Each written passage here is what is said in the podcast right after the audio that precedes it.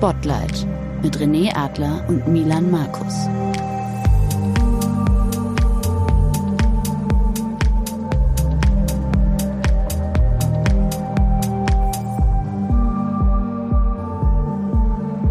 Wir sind heute zu Gast bei Felix und Miriam Neureuter. Beide waren Weltklasse-Wintersportler, er im Alpinski und sie im Biathlon. Wir sprechen mit den beiden über den Übergang vom gefeierten Sportstar zur Privatperson. Wie sind sie an diese massive Veränderung des Alltags herangegangen und wie haben sie das gemeistert? In diesem Gespräch wollen wir herausfinden, wie das Leben im Skizirkus allein und als Paar eigentlich aussieht. Viel Spaß bei der Folge. Heute hier ganz besondere Folge, weil erste Folge mit äh, einem ganz besonderen Paar, ähm, Miriam und Felix Neureuter, äh, beide ähm, ja, Weltklasse-Athleten gewesen ähm, und das ist ja genau unser Thema, äh, auch massiv im Spotlight gestanden, jetzt äh, in einem neuen Lebensabschnitt und äh, das ist genau der Grund, warum wir unter anderem mit Ihnen hier bei sich zu Hause in Garmisch äh, sprechen wollen. Äh, Miri, Felix, vielen Dank, dass ihr eure Türen aufgemacht habt für uns. Vielen Dank, dass ihr hier uns sogar ein kleines Frühstück äh, beschert habt. Äh, also so viel Gastfreundschaft haben wir nicht immer erfahren. äh, aber äh, ich habe nichts anderes erwartet. Echt nicht? Nee, so wie ich euch kennengelernt habe, äh, wir haben ein bisschen mehr Kontakt gehabt. Ähm, du bist everybody's darling. Ich kenne keinen von Ü60 bis äh, Ü30, der sagt, den Felix, den mag ich nicht. Von also Ü60 hör, bis Ü80, oder? Ich, ich, ich, ich höre immer nur, der Felix, der ist schon süß. Ja, ja, hör auf. Das ist Blödsinn. Nein, das stimmt nicht. Der hat so ein geiles Talent, einen in unangenehme Situationen zu bringen. Ne? Ja, wirklich. Wir können, das, wir können das, das gerne rausschneiden, aber wir können nee, auch nicht, Das kann die Miri ähm, besser bestätigen. Was, besser, aber was heißt bestätigen? Aber das stimmt wirklich, sein. dass den Felix alle gerne mögen. Jetzt fallen mir nicht in Rücken. Nein, es ist wirklich so, ähm, Felix, also jetzt ist er wirklich deutlich besser geworden, aber zur äh, so Anfangszeit mit den Kindern, wo der Felix dann auch mal mehr einkaufen gegangen ist, wenn du ihm eine Einkaufsliste gegeben hast. Er hat im Supermarkt immer jemanden gefunden, der ihm seinen Einkauf in den Korb gepackt hat. Und er hat dann als Danke schon immer dieses, waren meistens ältere Damen, den Damen dann den Einkauf bezahlt und nach äh, ins Auto getragen. Das war immer so seine Masche.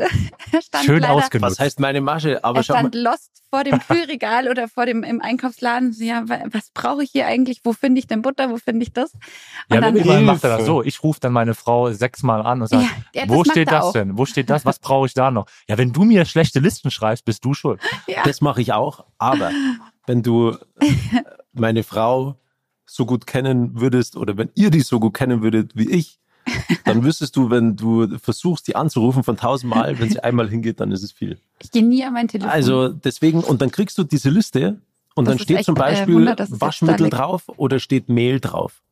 Welches? Ja. Aber dann stehen da 20 verschiedene Mehlsorten 100 verschiedene Waschmittel, welche soll ich jetzt kaufen? Das überfordert mich komplett. Anstatt dass er dann irgendeins nimmt? Ja, das, da erkennst du die Spitzenathleten. ne? ja. Oder? Ja, aber das überfordert mich. Ja, also, und deswegen, und dann, und dann sehen, aber ich spreche ja nicht mal die Damen dann an, sondern die kommen dann auf mich zu und sagen, Mai, können wir dir was helfen? Du schaut so aus, als ob sie nicht sagen, ja, schauen Sie mal her, ich habe da diese Listen und ich habe keine Ahnung, was ich jetzt halt einkaufen soll. Ja, freilich, Burg, komm her, das machen wir doch.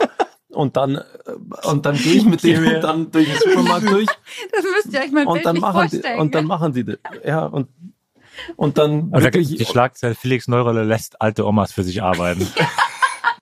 Nein, ich konnte ja nicht, gar nichts dafür, weil die, die kommen ja dann auf mich zu. Aber es ist wirklich immer Ich bin jetzt nicht so, dass ich sage, so, Entschuldigung, können Sie mir jetzt den Einkauf machen? Nein, überhaupt nicht. Aber also wirklich, es kommt wirklich immer jemand dann auf ihn zu. Hast du da, und er revanchiert sich dann halt, indem er sagt, ach, ich bezahle ihren Einkauf und ich trage ihn auch gleich zum Auto. Das hast ist dann, so. Hast du dann schon so Lieblingsgroßmütter, die du schon erkennst? das ist Diana, guck mal. Felix geht Jetzt immer gerne Donnerstagvormittag in Edeka, weil da ist, da ist die Oma-Quote am höchsten. Jetzt pass mal, es gibt, es gibt tatsächlich so, äh, schon so die, die man kennt und die einem auch schon das öfter. Ja, Garmisch ist halt ein kleiner Ort. Gell? Ja, die kommen dann immer wieder her und sagen: Ah, jetzt bist du wieder da, komm her, da, Bur. Ja, Wo ist denn der Zettel? Die Oma sagen bestimmt auch: Ich gehe am Donnerstag früh, weil das ist der Neureuter da, der bezahlt mir mein Einkommen. Aber ich glaube, das mit dem Bezahlen ist denen eigentlich total wurscht. Die finden es nur voll schön, dass sie dem Felix helfen können. Und der Felix feiert dass er geholfen bekommt und unterhält sich dann auch gerne mit denen. Also er kommt jedes Mal glücklich von diesem Einkauf zurück. Ja. Aber jetzt müssen wir mal die Brücke wieder äh, ähm, bekommen, ähm, ja. wie es denn vorher war. Ich habe ja schon gesagt, ihr wart beide äh, Top-Athleten. Ähm, gibt uns doch mal unseren Zuhörer und Zuhörerinnen äh, ein kurzes Gefühl, wie läuft denn eigentlich so ein Leben im Skizirkus ab? Äh, wie ist so ein Lebensrhythmus? Das äh, würde nicht nur mich, glaube ich, Milan, dich auch total, total interessieren, weil klar, man kennt die ganzen Weltcuprennen, äh, man verfolgt es im Fernsehen, aber wie ist es wirklich, wenn du mal äh, von drinnen schaust? Also, Vor allem auch so diese 365 Tage im Jahr. Mhm. Wie sehen die aus? Eigentlich super stupide, oder? Also das Sommertraining jetzt äh, bei uns äh, ist ja super viel zu Hause, beziehungsweise hier so in Mitteleuropa passiert, weil du mit den Skirollern einfach einen super Skiersatz hast und nicht darauf angewiesen bist, dass du auf irgendwelchen Gletschern oder so umeinander fährst. Ähm, deswegen passt bei mir wirklich in der Früh aufstehen, ins Training gehen, heimkommen, Mittagessen, kurz ausruhen, nächstes Training, Abendessen und ins Bett. Aber was heißt, Miri, ins Training gehen? Äh, ihr, ihr, seid hier in Garmisch. Mhm. Äh, du trainierst dann für dich alleine oder gibt es hier einen Olympiastützpunkt? Nee, wir haben, wir haben einen Olympiastützpunkt. Ähm, beim Biathlon gibt es leider keinen Olympiastützpunkt. Also wir sind nur ein ganz normaler Skigau hier. Ähm, haben aber mit der Magdalena Neuner, Laura ja, Dahlmeier, so Martina zusammen, das nennt man dann Skigau. Die waren alle hier. Ähm, ist eigentlich total schade, dass wir immer noch nur so ein kleiner Skigau sind und nicht Größeres oder weil was, also wenn du jetzt zum Beispiel ein Bundesstützpunkt bist, kriegst du einfach auch mehr Gelder, ähm, kannst bessere Rollerstrecken bauen und so weiter. Aber das haben wir leider alles bis jetzt noch nicht. Ähm, obwohl schon so viele gute Athleten von hier gekommen sind in den letzten Jahren. Also wirklich die, die erfolgreichsten kamen eigentlich immer hier aus der Region. Und ähm, ja, da fährst du dann halt in der Früh hin und da fährst du dann auch am Nachmittag wieder hin. Oder ich habe dann auch öfter mal alleine trainieren können, wenn du so lange Ausdauertouren hast die Bergtouren, das machst du dann auch mal allein. Aber ja, so der Großteil war hier in meinem Umkreis. Und Aber das war ja das Glück eigentlich von, oder ist das Glück, wenn du Biathlon machst oder Langlaufen, du musst nicht so viel reisen, du kannst ja. sehr viel von zu Hause aus machen, ja. also im Sommer. Bei uns beim Skifahren, das ist so, dass du bis Anfang Mai bist du auf den Gletschern unterwegs und das erste Mal auf dem Gletscher bist du dann wieder Mitte Juli. Das heißt, du hast nur zweieinhalb Monate Zeit dazwischen, um wirklich einen Kraft- oder auch einen, Aus oder auch einen Ausdauerblock ähm, zu machen, um dich auf die Saison vorzubereiten. So wirklich mal explizit. Mhm. Und die zweieinhalb Monate, die musst du halt einfach wirklich nutzen, weil es ist ja nicht viel Zeit, um Muskelmasse aufzubauen zum Beispiel. Und deswegen, also ich meine, man sieht dann im Winter, sieht man immer die Rennen, mhm. egal ob Biathlon oder Ski Alpin. Aber wie viel tatsächlich dahinter steht, das siehst ja. du überhaupt nicht. Ja, hol uns mal ab. Also in ja. den zwei Monaten äh, schließt du dich im Kraftraum ein. Äh, ja. ich meine, ich, so ich, ich kenne dich noch, schon. wenn wir jetzt beim, beim Mull, beim äh, Müller-Wohlfahrt mhm. in der Praxis getroffen haben, äh, du, du hast gefühlt ja in keine Jeans reingepasst. Also ja, die Oberschenkel, die waren schon definitiv äh, deutlich mehr. Deutlich mehr, wie sie jetzt sind. Ist das eine kleine Kritik? nein, nein, überhaupt nicht. Es ist ja total lustig, weil es gibt ja total viele Sportler, die aufhören und die gehen dann, werden dann eher etwas, mhm, ja. ähm, mhm. gehen etwas auseinander und Felix hat aufgehört und er ist halt einfach immer schmäler geworden, ja, weil halt die Muskulatur ich, ja. weggegangen ist. Und äh, seine Hosen sind halt auch, also die aus der Zeit, die, die liegen immer noch im Schrank, aber die können ja, halt die weg. machen jetzt also nicht mehr so werden, viel Sinn. aber, aber bei mir war es so, ich bin in der Früh ins Training um 8 Uhr, dann trainiert bis 11 und dann bin ich ins Auto gestiegen, bin an Schleswig gefahren zum Behandeln, zum Physiotherapeuten, bin dann oft noch nach München zum, zum Mull gefahren, zum Dr. Müller-Wohlfahrt, zum Spritzen wegen meinem Rücken, bin zurückgekommen, habe meine Nachmittagseinheit gemacht und bin dann irgendwann um 19 Uhr dann dann fertig gewesen. Ja, dann haben wir gegessen. Und das war eigentlich fast, also das war in der Woche sicher drei, vier Mal so das Programm, weil sonst mein Körper das gar nicht geschafft hätte. Ich bin 30.000 Kilometer im Jahr nur zu Physiotherapeuten und Ärzten gefahren. Und das war schon ein krasser Aufwand. Und ansonsten, wenn ich das nicht mal zwei Einheiten am Tag, ja. das war ganz normal. In der Früh meistens Kraft, am Nachmittag irgendwas Koordinatives, Gleichgewicht oder Ausdauer. Und ja, also am Tag so fünf, sechs Stunden Training. Aber ihr habt euch das alles selber organisiert? Oder gab es da nein, irgendwer was nein, externes? Nein, wir haben, hier, wir haben hier schon unsere Trainingsgruppen gehabt. Also Felix hat seinen im Olympiastützpunkt draußen gehabt. Ähm, da hat dann unter auch anderem auch Fritz Trainer zum Beispiel trainiert. Ja. Und so weiter. Ja. Aber ich frage genau. deswegen, weil wir Fußballer, da gibt es einen Trainingsplan, äh, ja. der ist auch nicht verhandelbar. Da weißt du, wann ist Training der Woche, du weißt, wann Spiel ist, wann sind vielleicht Marketingaktivitäten. Ähm, sowas gab es bei euch auch oder musstet ihr den explizit selber zusammenstellen? Nee, den hatten wir auch. Aber das ist schon individu deutlich individueller wie beim Fußball. Ja. Weil wenn du jetzt einen Tag hast, wir sind ja keine Mannschaft, so weißt, wir sind Einzelsportler.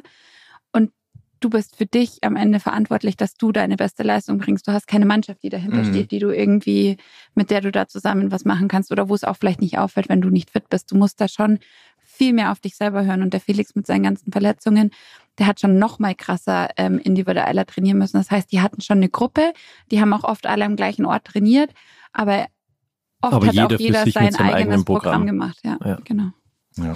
Aber okay, also das, war, das ist ja Vorbereitung. Und dann während der heißen Phase der Saison, also wenn es dann losgeht, erstes Weltcuprennen bis zum Schluss, wie sieht's dann aus? Ja, dir wird alles abgenommen. Klar. Ja. Dir wird gesagt, wann du wo zu sein hast und wann die, wann, wann du wo ja. beim Skifahren oder beim Training bist, wo die Wettkämpfe sind. Wann du Physio hast, wann ja, wir Essen sind ja ist. Teil also eines, Hotel, ne? na, nee. Teil eines Verbands waren wir vom Deutschen Skiverband und die organisieren das Hotel, die An- und Abreise, ja. die Flüge, die wird Du musst nur quasi zum richtigen Zeitpunkt dann da erscheinen, wo du sein musst. Aber sonst. Ist das, heißt das aus der Haustür rausgehen, weil dann ein Fahrdienst da ist? Oder heißt hm. das noch selber zum Flughafen fahren? Na, selber schon. Zum Flughafen selber fahren. zum Flughafen fahren. also ich schon. bin viele, viele Stunden auch schon, ich war sehr jung in der Mannschaft, also mit 18 schon und hatte gerade eben einen Führerschein und äh, musste dann wirklich auch schon so Strecken sechs, sieben Stunden allein im Auto fahren. Was, mhm. glaube ich, meine Eltern, wenn ich mir das jetzt überlege, dass unsere Tochter mit 18 irgendwie gerade einen Führerschein hat und dann sechs, sieben Stunden ich weiß nicht, wohin hm. fährt. Das ist eigentlich schon eine krasse Vorstellung, gell? aber das war völlig okay. Ja, aber bei uns war es so, dass halt dann entweder es war dann ein Trainer aus der Region, der dich dann mitgenommen hat, oder ja. der Servicemann, der dich dann so. mitgenommen hat. Mhm. Also selber bist du dann nicht mehr so viel gefahren. Und dann, dann geht's dann quasi in Flieger und dann nach Japan, äh, Amerika, USA und Neuseeland, dann, Argentinien, Chile. Und dann kommst du dazwischen immer wieder zurück nach Garmisch oder wie kann man sich das vorstellen? Das war bei uns das große Glück, dass wir hier in Garmisch eigentlich sehr zentral liegen. Ja. Das heißt, es ist nicht weit nach Österreich, es ist nicht weit in die Schweiz, nicht weit nach Italien. Frankreich ist natürlich schon ähm, eine, eine Strecke. Wir haben nicht weit zum Flughafen nach München. Also wir konnten eigentlich oft nach heim. den Wettkämpfen immer wieder nach Hause kommen. Mhm. Aber für euch auch als Paar, ich meine, du bist ja ganz woanders äh, als, als Felix. Ja. Ist das ja schon auch wichtig äh, für die Beziehung, wenn ihr beide so viel unterwegs seid, immer wieder irgendwo ein Aber Ort zu haben? Aber es war völlig, völlig normal, dass wir uns einfach auch sechs Wochen mal nicht gesehen haben. Aber das, also das ist einfach so. Du bist dann eh so in deinem Strudel drinnen und machst dein Zeug.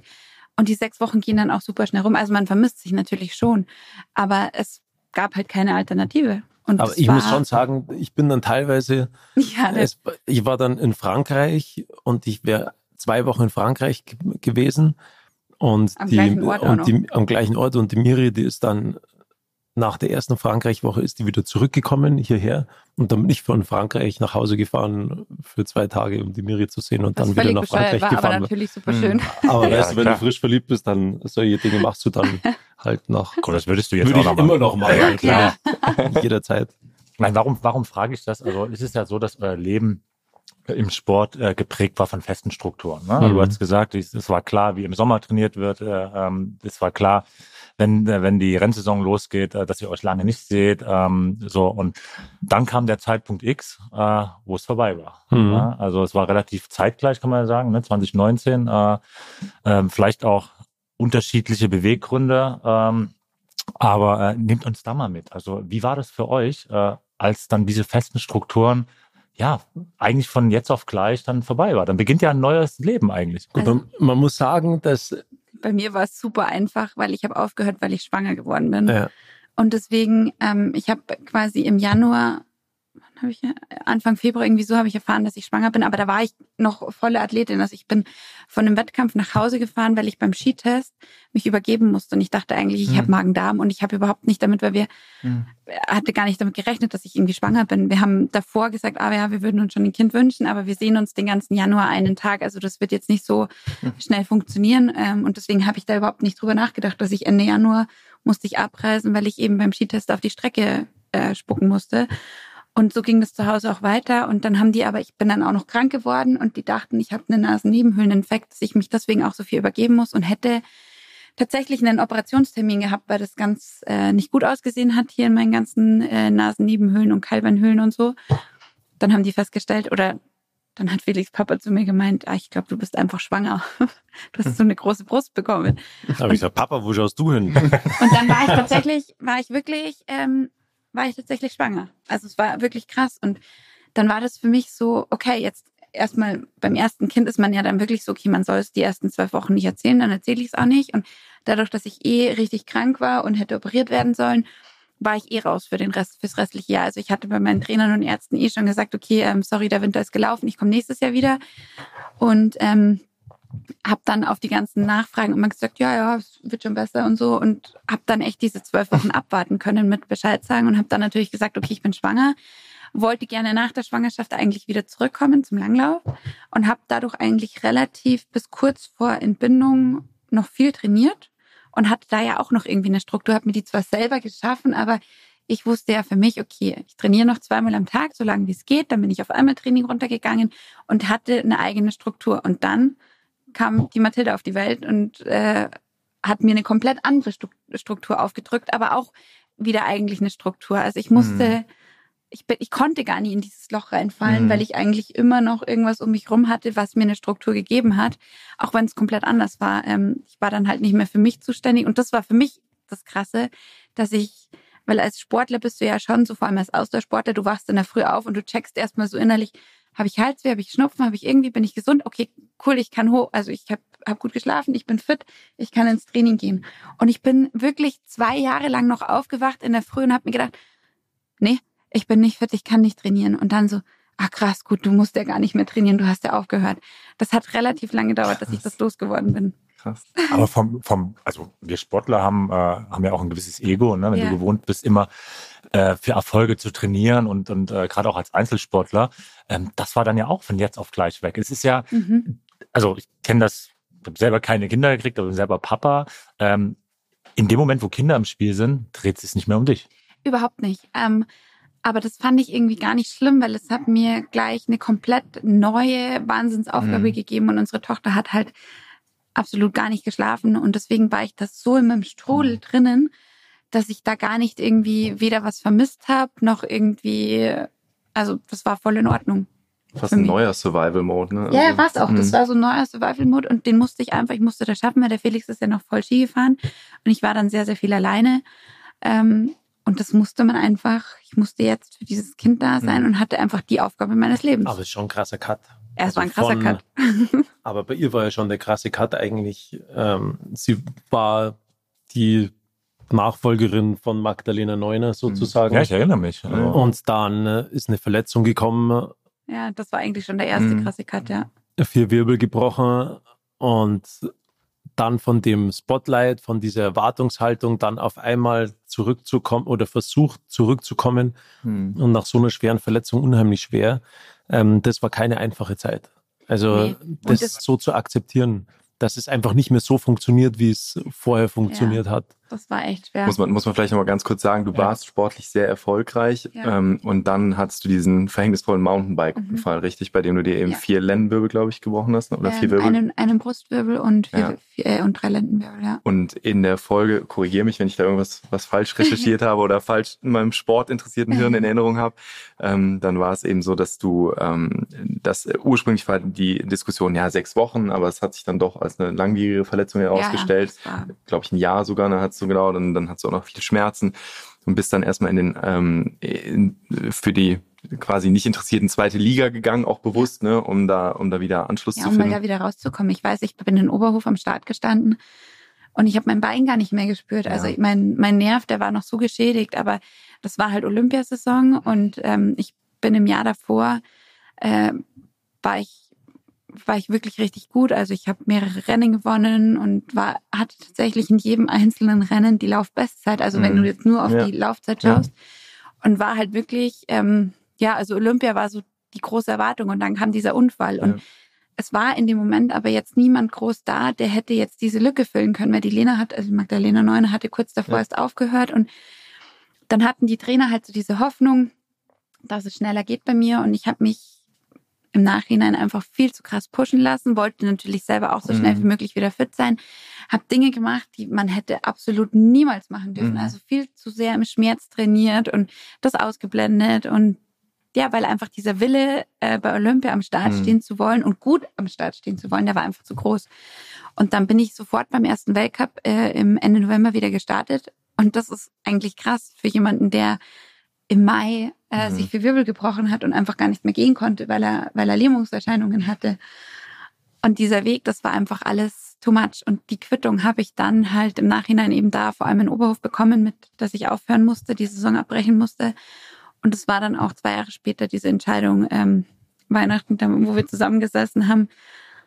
Ja, okay, vielleicht probieren wir es doch. Also wir schauen jetzt einfach mal, was passiert, weil mir so diese Lust am Sport, mhm durch diesen permanenten Dauerschmerz, die ist mir einfach genommen worden. Ich fühle dich so, ich fühle dich so krass. Also ich hatte auch einige Verletzungen und ja. dieser innere Druck. Ja. Ähm, du musst jetzt auch ins Training gehen, aber eigentlich äh, kannst du nicht. Ich also ich nicht mehr. Mein Körper war so fertig, also ich, der hat ich, nur noch wehgetan. Ja, ich, ich weiß das auch. Ich saß teilweise. Ich finde, dieses Krasse ist dieses.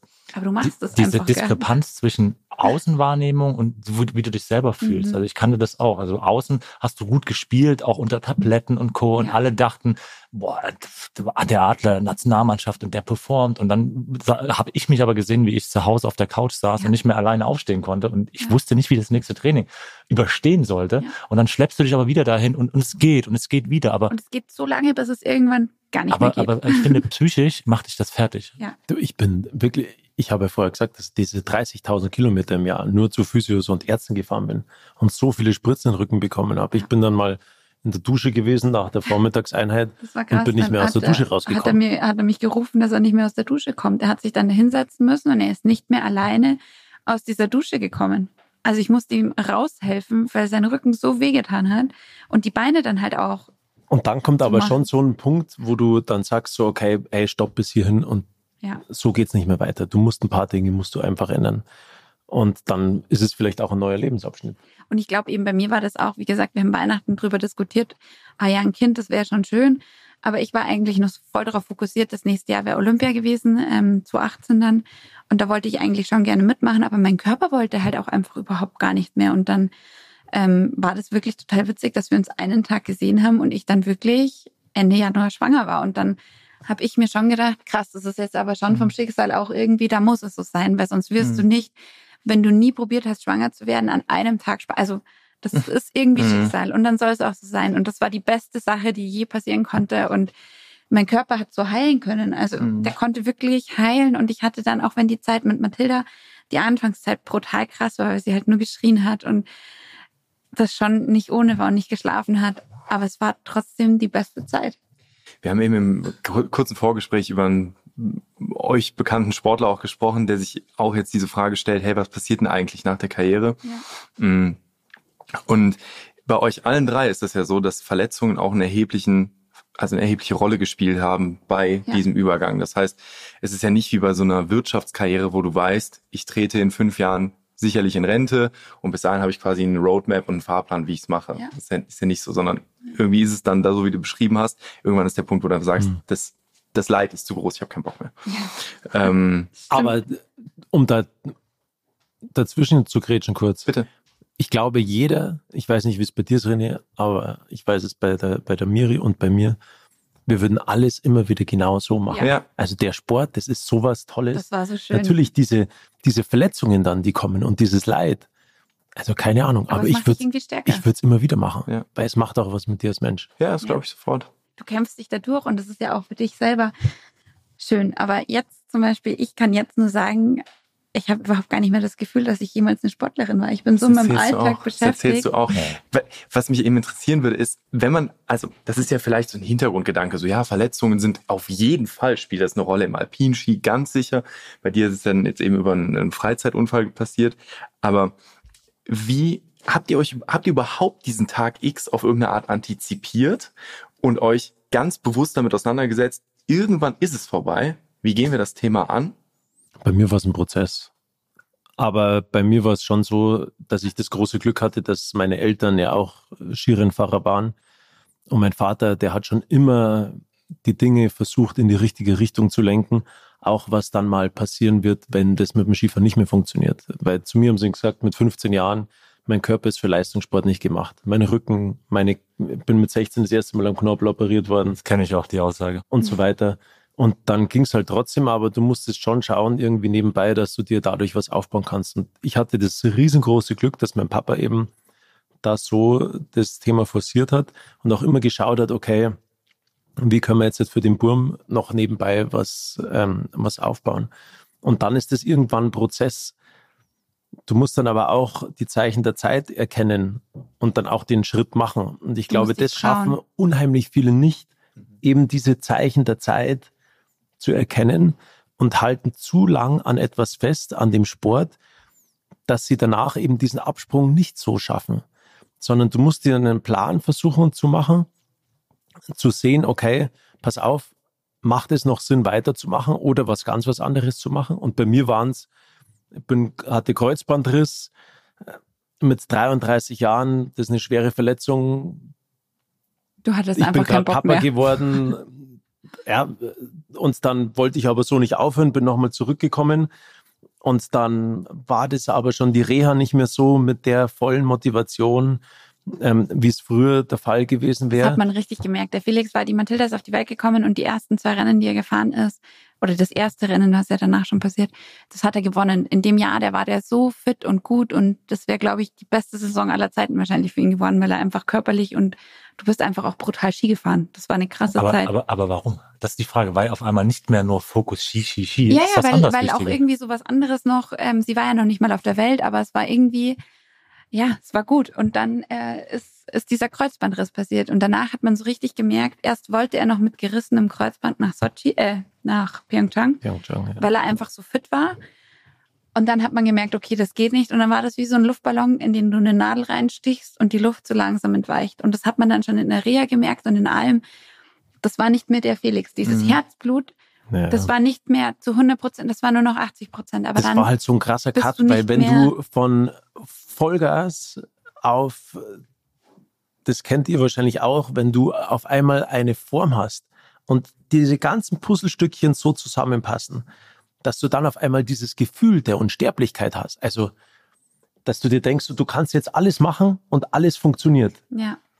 Das ist eigentlich ein sehr tolles Gefühl, aber auch gefährlich, weil du halt dann auch, weil du die Grenzen so nach oben verschiebst, das heißt, dass es dann auf einmal too much ist. Und so war es bei mir. Also ich, wo ich da in dieser Topform war, da habe ich Sachen gemacht auf der Piste, die oder in den Läufen, die hätte ich so niemals machen können. Und die hätte so zu dem Zeitpunkt auch kein anderer machen können. Und dann passiert ein Schwung, ein Fehler und dann explodiert dein Knie und dann bist du auf einmal von diesem Level, mhm. von diesem Gefühl des, der, der Unverwundbarkeit und Unbesiegbarkeit, haut dir auf einmal einer mit dem Vorschlaghammer eine drüber und zieht dich aus dieser Nummer raus. Aber das ist ja nicht zum ersten Mal passiert. Ne? Du hast auch Auto, Auto, aber so, Autounfall ist ja auch ein Thema. Ja, ne? aber also, das war anders. So das war anders. Das Knie, das, diese, dieses Gefühl, dass du einen Fehler machst und auf einmal explodiert es und dann weißt du, alles klar, sechs Monate, du bist eigentlich weg. Und, und das mit 33. wusste er in dem Moment, okay, das war's. Over. Das war und ich war Felix, immer, ich war, ich war immer ein Typ, der aus Verletzungen sehr gut zurückgekommen ist, weil mir das relativ egal war. Aber die Verletzung, die hat was mit mir gemacht. Mhm. Ja. Und dann kommst du da und dann musst du schauen, okay, ey, du brauchst neue Ziele. Du musst was anderes machen. Wir, unsere Tochter war da gerade geboren. Dann hast du mit deiner Stiftung richtig Gas gegeben. Mit der Stiftung Gas gegeben. War die aber eingestielt schon vorher, die Stiftung? Ja, die war kurz davor, das Jahr davor, aber noch nicht deine eigene, gell? Die haben die wir dann. Die eigene noch nicht, aber die Richtung war klar, dass ich sehr gerne was mit Kindern machen mag, was Thema Bewegung betrifft und so weiter. Und dann sind auf einmal sind solche Dinge aufgekommen, wenn du verletzt warst. Dann haben auch, da hatte ich das Glück, dass dann die Firmen aufmerksam geworden sind oder auch das Fernsehen, dass sie sagen, okay, der hat jetzt Kreuzbandriss, wird der nochmal zurückkommen und dann sind auf einmal Angebote gekommen, wo ich dann gemerkt habe, hoppala, wenn ich jetzt zum Skifahren aufhöre, macht es eigentlich mehr Sinn, weil ich mir dadurch die Zukunft aufbauen kann, wie wenn ich jetzt noch weitermache. Und dann bin ich aber nochmal zurückgekommen im Skifahren und habe das Jahr gemacht und konnte mir aber in der Zeit alles aufbauen, was dann danach passiert. Wenn ihr so, also auch hier euer, der Lebensentwurf von euch beiden und dir, René, ist ja auch ein total unterschiedlicher. Du lebst in Hamburg, ihr lebt in Garmisch. Das sind ja schon zwei total unterschiedliche Grundkonstellationen. In Hamburg gibt es den größten. Wetter ist gleich. In Hamburg oh, gibt es den mitgliederstärksten Skiclub ja, Deutschlands, ja, gell? muss ja, man sagen. Ja, die immer in St. Anton auftauchen mhm. und dann die ganze Balmalp voll machen. In, in, Hamburg, in Hamburg am Flughafen wirklich, da egal ob du im Duty Free oder wo auch immer einkaufst, die Leute kennen Wintersport. Die sind total begeistert ja, ja. und ähm, freuen sich voll, wenn sie Wintersport Ja, das wisst ihr ja auch. Das habe ich auch in einem anderen Podcast ja? gehört. Äh, ihr wisst ja auch, dass Hamburg das einzige Bundesland ist mit Skiferien. Ja, genau. das finde ich total krass. Also im Februar gibt's äh, Skiferien. Das ist ganz klar, damit super. die Hamburger Kinder äh, einfach auf die Bretter steigen können. Finde ich cool. Wie, also bei dir ist ja, oder andersrum, wie, wie Wir einig dich immer, gell? Bist du nicht schlimm? Ja, Haut raus. Wie, wie einig wart ihr euch als Paar über diesen Lebensentwurf? Es ist safe Garmisch, wir werden das auf jeden Fall machen mit Kids. Ähm, wir wollen vielleicht nicht nach New York, Berlin oder sonst was, diese Großstadt-Experience machen. Wie klar war das für euch zusammen auch? Ja, aber wir sind ja gar nicht die Typen für Großstadt. Aber es ist so klar gewesen, dass wir nicht mal drüber geredet haben, weil wir beide wussten, dass wir das absolut genauso, wie wir es jetzt hier haben, wollten. Das und Einzige das war, wo man mal so ein bisschen, ähm, wir wollten eigentlich immer beide drei Kinder und nach zwei Kindern war das dann so, hm, die sind ziemlich krass drauf, unsere zwei Kinder. Meinst du, wir sollten jetzt schauen, ob wir noch ein drittes oder lassen wir es mit zweien?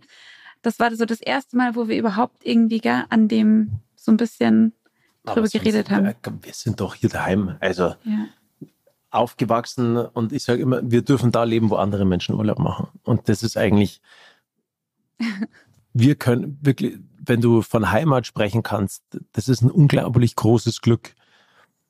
Und auch, worüber man extrem dankbar sein muss, dass man wo nach Hause kommen darf. Das ist was sehr Erfüllendes, muss ich sagen. Ja. Wenn du wo bist, wo du dich nicht zu Hause fühlst, glaube ich, das ist sehr belastend, muss ich sagen. Und bei uns, wir fühlen uns hier zu Hause und deswegen ist es eigentlich was extrem Tolles. Also wir brauchen nicht mehr. Wir haben ein Dach über dem Kopf. Ja. Wir haben Berge, wir haben Seen. Und wir, sind und wir haben eine Natur und sind gesund. Was brauchst du denn wäre? Nur was zum Essen, ja. Ja, kognitiv verstehst du das auch, aber trotzdem hast du ja noch andere Fragen auch ne? und suchst ja auch noch anderes. Ja, ist korrekt. Also ich würde mich schon als, als Suchender auch bezeichnen, aber das ist, was Felix gesagt hat, dieses Gefühl von Heimat. Also ich bin mit 15 aus meiner Heimatstadt Leipzig weg äh, mhm. für meine Karriere. Ich bin erst nach, nach Köln, also Leverkusen, dann weiter nach Hamburg, dann nochmal Mainz. Äh, so und Hamburg ist schon auch so die Stadt und das Gefühl, was Heimat am nächsten kommt. Aber äh, ich rede auch oft mit meiner Frau drüber, weil auch da äh, zur Debatte stand, gehen wir nochmal woanders hin. Und äh, es hat sich dann auch rauskristallisiert, dass bei uns das Wort Heimat oder das Gefühl von Heimat weniger an, an den Ort geknüpft ist, sondern mehr mhm. an die Familie. Also mhm. wir könnten auch nochmal woanders hingehen, wenn wir als Familie zusammen sind, dann ist das unsere Heimat. Und ich finde das aber total schön, ähm, dass es bei euch klar war. Ihr seid beide aus Garmisch, äh, ihr kommt hier zurück, das ist unausgesprochen und ich, äh, das fühlt man auch, wenn man hier ist. Ähm, dass das der Wahrheit entspricht. Und ähm, ich vermisse das auch ein Stück weit, aber es ist bei mir nicht gegeben äh, oder bei uns so nicht gegeben. Ähm, aber man muss dazu sagen, ihr, also korrigier mich da bitte, Felix, Miri, du auch, du bist ja auch aus Garmisch, ihr seid da auch ähm, mit, mit Liebe gesagt, die Garmische, die sind auch speziell. Also äh, wenn, wir waren gestern hier im Ort Essen, äh, die Leute gehen dann auch in ihren Trachten abends essen. Das wirkt ja. für mich äh, äh so ein bisschen, was ich Milan gesagt habe, meinen die das jetzt ernst? Gehen die jetzt wirklich hier ja. äh, mit, mit, mittwochs abends in Tracht essen? Absolut, die fühlen das. Die, ja, und dann habe ich, dann habe ich, da wäre die Frage, wie ist das bei dir? Du sitzt in Japan im Flieger, kommst von Weltcuprennen, ist das, das erste, was du anmachst im Flieger, dir die Jodelliste an oder den, den, den Hut anziehen? Also wir sind, wir sind weder im, im, im Trachtenverein noch sonst irgendwas. Also wir sind jetzt nicht die, ähm, die Einheimischen gar nicht, muss man sagen. So, die Japaner können einfach gut jodeln, glaube ich. ja, aber stell dir das mal vor, du steigst im Flieger du, ein, sitzt da und setzt dir deinen Hut mit der Feder auf. Nee, nee das also das ist Aber was mir schon oft kommt, wenn, wenn ich zum Beispiel mit den Jungs unterwegs bin. Ja, da so meine Jungs. Aber die hat der halt Felix, halt so seitdem Gruppe, er fünf, sechs Jahre alt ist. Ja. Das ist das eine Gruppe. Und wir sind schon brutal viele, eng. Wie viele sind das? Zehn Jungs? Acht. Acht. Aber wir sind brutal eng. Und die sind, Zwei fühlen sich gerade richtig schlecht. Und aber die sind nee, wir sind wirklich sehr, sehr, wir sind sehr, sehr eng. Zwei habt ihr gerade rausgemacht. Der Felix nee, nee, nee, die stellen sich jetzt Fragen. Nee, nee, nee, das ist nicht. Willst du noch die Namen nennen? Nein, überhaupt nicht. Es waren schon immer acht. Auf alle Fälle, wir sind echt sehr eng und wir machen halt auch Ausflüge. Und es sind dann auch ein paar Eishockeyspieler dabei, sehr erfolgreiche Eishockeyspieler. Und weil hier in Garmisch, da ist Sirissersee auch, auch Aber in diese Gruppe kommt nichts rein. Da kommt nichts rein. Und das ist ja das, was das Felix, ist bei Garmisch in wo, wir, wo wir so. vorher mal kurz gesprochen haben. Der Felix ist so jemand, wenn wir irgendwo im Urlaub sind, der ist am liebsten nur für sich und halt mit mir und den Kindern. Und wenn, wenn wir vielleicht noch jemanden irgendwie mit dabei haben, das reicht ihm. Da ist der völlig happy, der braucht nichts anderes. Und ich bin halt so ein offener Mensch. Ich ähm, hab, ich tue mich halt super leicht, irgendwie jemanden kennenzulernen und mich mit jemandem anzufreunden. Und das ist immer total lustig, weil wir da einfach so komplett unterschiedlich sind. Aber das ist auch, glaube ich, so, so wichtig, dass du auch so eine, oder für mich ist es sehr wichtig und auch für meine Jungs auch, dass, dass wir da so eine Gruppe sind und die Frauen es unterstehen sich, rein. also verstehen sich untereinander total gut, die Kinder auch. Und es ist halt eine so eine, so ein Ding, aber wenn wir Jungs unterwegs sind zusammen und wir waren zum Beispiel auch schon mal in Las Vegas zusammen oder in Miami und so weiter. Aber nicht in Tracht. Nein, aber wir denken uns so, schau mal, jetzt, jetzt sind wir acht garmische Jungs jetzt da in Las Vegas in irgendeinem Beachclub, das ist eigentlich schon verrückt. Und sie feiern sich dafür. Ja, bei mir halt so, wir kommen halt aus Garmisch. Aber ich glaube, dass das auch, weil es ja um das Thema so geht, den Übergang zu schaffen. Wenn du bei dir zu Hause eine, ähm, so eine Verbundenheit hast, jetzt nicht nur was, was den Ort betrifft, sondern auch von, ähm, von, von dem sozialen Umfeld, das hilft einem extrem, weil du weißt, du kannst dich auf deine hm. Freunde, kannst du dich zu jeder ja. Tages- und Nachtzeit einfach immer verlassen. Und wenn es dir nicht gut geht, dann hast du jemanden, der da ist. Und wenn es dir gut geht, dann hast du auch jemanden, der dich irgendwo runterholt. Das ist in einer Partnerschaft natürlich genau das Gleiche. Aber das ist halt in so einer, in so, so einer Gruppe. In so einer Gruppe ist das, ist das ist das ja, auch so? Also das hilft schon sehr, muss ich sagen. In Hollywood siehst du ja oft, dass so Schauspieler sich heiraten. In der Politik ist das so, in der Wirtschaft, irgendwie im Office werden Liebschaften angeleiert. Bei euch ist es ja jetzt auch so, dass ihr eben beide in der gleichen Welt auf im erweiterten Sinne unterwegs wart. Wie wichtig ist denn das so? Weil du hast keine Leistungssportlerin zu Frau und das war schon auch immer ein Thema. Wie viel Unterstützung ist denn das, dass man so viel Verständnis für den Lebensentwurf des anderen hat? Also ich glaube, bei uns ist es wirklich richtig gut, weil du einfach weißt, also auch damals, wir waren beide sechs Wochen weg und wir haben uns sechs Wochen nicht gesehen. Das war für ihn okay und das war für mich okay. Wenn du jetzt einen Freund oder eine Freundin hast, die zu Hause auf dich wartet, hast du immer irgendwie so ein bisschen schlechtes Gewissen. Und auch jetzt, wir sind das gewohnt, dass wir viel alleine machen oder dass ich jetzt mit den Kindern alleine eine Woche in Urlaub fahre. Das ist für mich vollkommen okay, äh, weil ich es einfach in unserer Beziehung so gewöhnt bin und der Felix muss halt einfach da, jetzt hat er seine Termine, die er machen muss und ich würde gerne mit den Kindern nach Norwegen und deswegen nehme ich die mit und irgendwie sind wir dadurch auch viel freier, weil keiner vom anderen was erwartet, sondern wir schauen halt, hey, ähm, wir fahren das Jahr auch noch zusammen in Urlaub weg. Also es ist nicht so, dass wir nie zusammen Urlaub machen, aber es passt einfach nur eine Woche für uns alle zusammen. Und ich würde aber gerne den Kindern, die Kinder mit in meine Heimat mhm. nehmen und ihnen da noch mehr zeigen. Und dann machen wir es einfach. Und weder der Felix ist sauer, dass wir jetzt weg sind und nicht zu Hause abends auf ihn warten, noch ich bin sauer, dass er nicht mitkommt. Und ähm, ich glaube, ich glaub, das ist, du, wir haben halt ein brutales Verständnis füreinander. Das ist das größte Glück, wirklich. Also ja. so eine, wenn du eine Partnerin hast oder ich sage, das ist ja ein, ein Lebensmensch, ja. Das geht jetzt nicht nur um die so um diese Familienzeit, sondern auch was dann danach kommt. Dann kommt ja noch mal ein Cut, wenn die Kinder mal aus dem Haus sind. Mhm. Und dann reisen wir. Dann habe ich ihm gesagt, dann darf er nicht mehr so viel arbeiten. Aber gecampt. Aber Absolut, was, aber was machst, aber was machst du auch dann mit mit deiner Partnerin. Du brauchst auch irgendwie die gleichen Interessen. Ist der eine bereit, den anderen bis zum Schluss zu begleiten? Es geht in die eine, aber auch in die andere Richtung. Aber redet ihr da jetzt schon drüber? Ja. Aber klar. das ist bei uns ganz klar. Also, also selbstverständlich. Das ist doch das Normalste überhaupt. Du sagst, guck mal, Felix, ihr, ihr beide sagt das die ganze Zeit so, ne? Ihr sagt, das ist ja glasklar und ist doch logisch. Da musst du mal gar nicht drüber reden, dass es garmisch wird. Mit den Kids, logisch. Und das, was ihr einfach so als total logisch bezeichnet, ist für ganz andere eine riesige Frage mit unglaublich vielen Unwägbarkeiten. Ja, ich glaube, das ist und, echt ein Glück bei uns. Und die Frage, die, die ich auch einem, äh, einem anderen Gast in, in dieser Gesprächsrunde gestellt habe, könnt ihr benennen, woher diese absolute Klarheit kommt für diese, für diese entscheidenden Faktoren im Leben? Warum sind da keine Fragen von, ah, das wäre doch noch geil, das wäre auch noch geil? Warum ist das so klar? Ja, ich glaube, wenn du den, die Person gefunden hast, dann.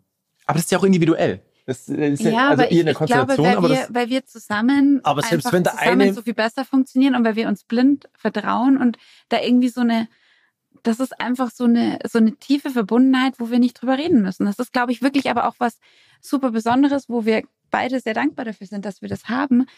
Und einfach, wir wollen beide das, wir gehen in die gleiche Richtung. Und wir, wir streiten auch mal. Also so ist es nicht, wenn ich mal nicht geschlafen habe. Ich kann den Felix wie so eine, also mir kann, kann wirklich auch böse werden und den schimpfen. Das ist jetzt überhaupt nicht, dass wir das nicht haben. Aber im Grunde wollen wir doch das Gleiche und wir haben die gleichen Grundsätze und die gleichen Ziele und die gleiche Motivation. Aber wenn der eine dann auch mal was einen anderen Plan hat und das geht drüber. halt nicht, dann oder was heißt, es geht nicht, aber das gestaltet sich ja schwierig, dann passt man sich dem anderen dann auch an. Also konkretes Beispiel, ich würde gerne oder wollte gerne, jetzt ist es vielleicht schon ein bisschen spät, weiß ich nicht, oder zu spät ist es nie, mit den Kindern, eben dadurch, dass meine Familie aus Norwegen kommt, ich wollte gerne ein halbes Jahr bis ein mhm. Jahr mit denen nach Norwegen mhm. gehen. Und das ist halt super schwierig, weil der Felix das halt nicht kann. Also der hat das zeitlich einfach nicht, ähm, das wäre schwierig. Er müsste halt super viel auf seine Kinder und, und auch mich verzichten. Warum? Er kann da mitgehen. Ja, schon, aber er hat halt hier so viel zu tun und mit seiner Stiftung. Und das ist alles irgendwie, mhm. du wärst permanent, also man könnte das sicherlich regeln, wenn man sagt, man geht jetzt vier Monate hoch, würden wir schon irgendwie hinkriegen. Aber jetzt sind gerade die Lebensumstände einfach nicht äh, dafür geschaffen, dass wir das jetzt gerade machen könnten. Unsere Tochter wird jetzt eingeschult, dann finde ich, wird das auch immer noch ein bisschen schwieriger. Man kann es immer machen, aber wie gesagt, das wäre mein, mein großer Wunsch, ist das schon zu machen, aber es passt einfach nicht und dann ist es auch vollkommen okay und es ist überhaupt gar kein Thema zwischen uns. Du wolltest gerade noch was sagen. Wie ich erklären soll. Oder wie Hast du den Gedanken noch? Ja, na, ich, wie ich das auch schon vorher gesagt habe, ich glaube, dass, es, dass das Entscheidende ist, auch in der Partnerschaft, dass man den anderen versteht, auch seine Gedanken versteht und dass man trotzdem noch diese Gemeinsamkeiten niemals ähm, vergisst. Weil, wie gesagt, es sind ja immer irgendwie so Lebensstationen. Jetzt wir als, als Sportler, auch, auch, auch für dich, es sind immer Stationen. Und du musst dich immer wieder versuchen, neu anzupassen und auch neue Ziele zu finden, dass du auch irgendwo wiederum eine Motivation daraus ziehst. So, wir haben jetzt eine Lebensstation abgeschlossen, das war der, der Sportlerbereich. Jetzt ist die Lebensstation, wir haben kleine Kinder, ja. Ich habe, darf noch sehr viele Projekte umsetzen. Was was Tolles ist, der Zeitpunkt wird dann auch mal ein anderer sein, wenn dann das Interesse nicht mehr so groß ist, kann jederzeit ähm, der Fall sein, auch, auch, auch an uns jetzt zum Beispiel. Dann musst du dir nochmal neue, Wieder neue, neuen Plan machen. einen neuen Plan machen. Aber das ist ja ich glaube, das Wichtigste ist, dass du immer irgendwie im Leben nach Herausforderungen suchst und Herausforderungen auch, auch, auch versuchst einzufordern. Egal, ob sie positiv sind oder ob sie negativ sind. Weil wir alle leben, glaube ich, von Emotionen. Und ähm, Emotionen sind was extrem Wichtiges. Und umso schwieriger die Herausforderung ist. Und wenn du diese Herausforderung dann meisterst, dann wird's richtig emotional. Und deswegen strebe ich oder wir eigentlich immer nach diesen Herausforderungen. Also auch nach den schwierigen Herausforderungen. Zum Beispiel, wenn du jetzt mal so in die nächsten Jahre schaust, was wären denn sowas, wenn du sagst, du strebst bewusst nach Herausforderungen? Ich will unser Schulsystem verändern. Ich will, dass die Kinder sich mehr bewegen in der Schule. Das ist meine Herausforderung und das ist keine leichte, die sich als äußerst schwierig gestaltet. Aber das ist in meinem Schädel drin und das will ich um, versuchen umzusetzen, dass die Politiker verstehen, dass sich die Kinder heutzutage mehr bewegen müssen, auch, auch, auch in den Schulen. Aber das war im Sport ja auch immer so. Verletzungen. René, du hattest auch schwierige Momente. Aber ich glaube, dass es genau die Momente sind, wenn du dich dort rausziehst. Ey, das, das sind die, wo, wo du so viel lernen kannst und wo du so viel für dich mitnehmen kannst, was auch für dein späteres Leben dir unheimlich hilft. Genau diese, diese Mentality, dass du, dass du dann das so straight dann, dann, dann vorangehst und auch auf einmal dann funktionierst. Das ist ja das Erstaunliche. Habt ihr das Gefühl, dass ihr, die hier so in den, in den Bergen aufgewachsen seid, dass ihr wirklich auch nochmal ein anderes Level an Verbundenheit zu der Region habt, zu diesem Leben auch, als ja, das total. jemand hat vom Flachland Tiroler, wie es bei uns heißt? Ich glaube schon, weil du einfach einfach in einem wunderschönen Ort auch wohnst. Also das ist ja wirklich, Garmisch ist ja schon. Aber es kann für andere, glaube ich, die herkommen, kann es auch schon kann es auch also erdrückend sein. Von von Felix, einer einer der besten Freunde von, von Felix, ist auch eine meiner besten Freundinnen. Mit der war ich jetzt gerade das erste Mal, habe ich zum Geburtstag geschenkt bekommen, mhm. mit ihr drei Tage nach Barcelona zu mhm. fliegen. Und ähm, für sie ist das wirklich tatsächlich, sie ist nicht von hier, schwierig hier anzukommen, sich einen Freundeskreis mhm. aufzubauen. Das passiert jetzt langsam durch die Kinder, mhm. die Freunde haben und sie wird quasi von den Kindern mitgenommen. Aber für sie alleine ist es super schwierig und das sagt sie auch immer wieder, weil, weil sie halt so ein Mädel ist, sie ist so, allein wie sie sich dann anzieht, sie liebt Mode und sie zeigt es auch. wir waren da in Barcelona beim Einkaufen und sie hat mich zu so einem Designer geschleppt und sagt, schau, äh, Mimi, den Badeanzug, den brauchst du. Und sag ich, der kostet wirklich viel Geld, soll ich mit dem bei uns im Keinzenbad sitzen? Sagt sie, ja klar, warum nicht? Und die ist da halt einfach cool, mhm. ja, die, ist, die zieht sich da, ich will jetzt da nicht irgendwie Summe nennen, ich finde das immer blöd, ja. aber halt wirklich auch einen schweineteuren Bikini an und das geht damit okay. ins Keinzenbad und findet das richtig cool. Und dann habe ich mir auch gedacht, hat sie recht. Warum eigentlich nicht? Gell? Die feiert das total. Ja, und, aber, aber da, also Bikini muss ja jetzt nicht teuer sein. Also das ist ja jetzt halt irgendwie. Mann, da, da, da, bist, da bist du raus. ja, da, wir raus. da sind wir komplett, komplett raus. Das muss ich sagen. Thema. Weil, Deine ehrlich, Bikinis, die sind nicht so teuer. Meine Bikinis trage ich seit 25 Jahren und das ist äh, noch völlig in Ordnung. Na, weißt, wie und die kann Felix ich noch 20 Jahre tragen. Ich tue also. immer beim Felix aus seinem Schrank so die, die Sachen, die nicht mehr so ganz toll sind oder Löcher haben, Socken. Er liebt ja äh, Socken mit Löchern drinnen. Ja, ich sehe die, die, wenn die in die Wäsche kommen, die schmeiße ich immer dezent das ganze Aber Zeug die kann man ja noch tragen. Nur weil ein Loch drin ist, ist der Socken deswegen Absolut, nicht Absolut, aber ich schmeiße dann auch die weg, die wirklich nicht mehr gehen. Gut, auf alle Fälle, um das, auf das Thema zurückzukommen. Ich glaube, dass es unheimlich schwer ist, jetzt wenn du zum Beispiel hier wohnst und von außen hierher kommst, dass du eine Anbindung findest. Ja. Das ist ja nicht nur Garmisch, sondern das ist ja in anderen Tälern auch so. Weil hier halt der Verbund so eng ist, das ist, glaube ich, schwierig, dass du von außen da reintreten kannst. Ja, hier ist jeder so verwurzelt. Also jeder hat so seine mhm. Freunde. Man ist, wenn du in Garmisch wohnst, bist du von hier. Das ist nicht, wenn ich nach München gehe oder nach Hamburg oder Berlin.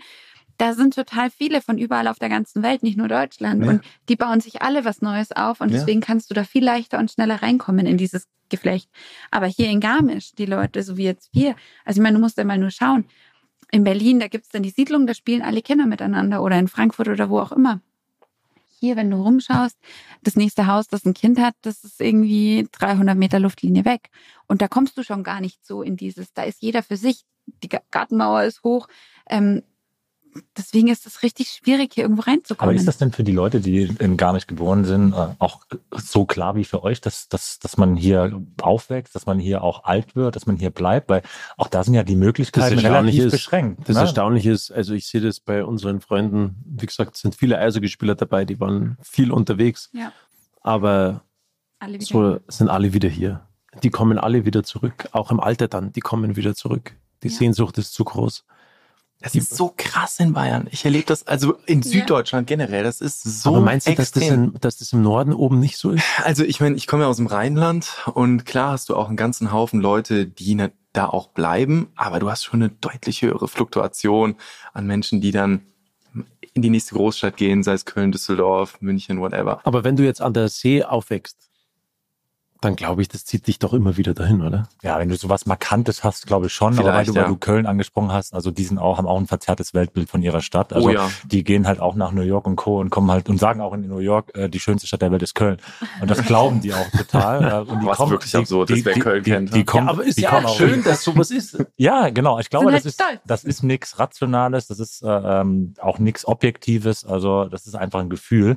Und ich glaube, das ist hier, hier auch so. Ne? Also Insofern, aber das erinnert mich total stark auch an die Skandinavier. Ne? Also nicht nur, dass du mhm. halbe Norwegerin bist. Ich habe dasselbe mit, äh, mit sehr, sehr guten Freunden, mit denen ich gespielt habe in Hamburg, äh, das in Schweden. Mhm. Und immer wenn wir die besucht haben, also wir sind ganz eng mit denen, es ist aber trotzdem schwer, mit in deren Freundeskreis reinzukommen, weil die lassen nicht so gerne mhm. Leute von mhm. außen rein. Die sind dann äh, höflich, distanziert, nett, mhm. aber es ist jetzt nicht so, wenn wir jetzt für ein Jahr nach Schweden gehen würden, dass die uns mit offenen Armen empfangen und sagen, komm, wir nehmen euch in unseren mhm. Freundeskreis mit rein, sondern das ist echt schwierig. Vor allem, wenn du Ausländer bist. Also ich glaube, das ist jetzt bei uns, ich kenne halt super viele da, wo ich gerne hinwollen würde mit den Kindern und auch mit dem Felix. Also in Norwegen. In Norwegen, genau.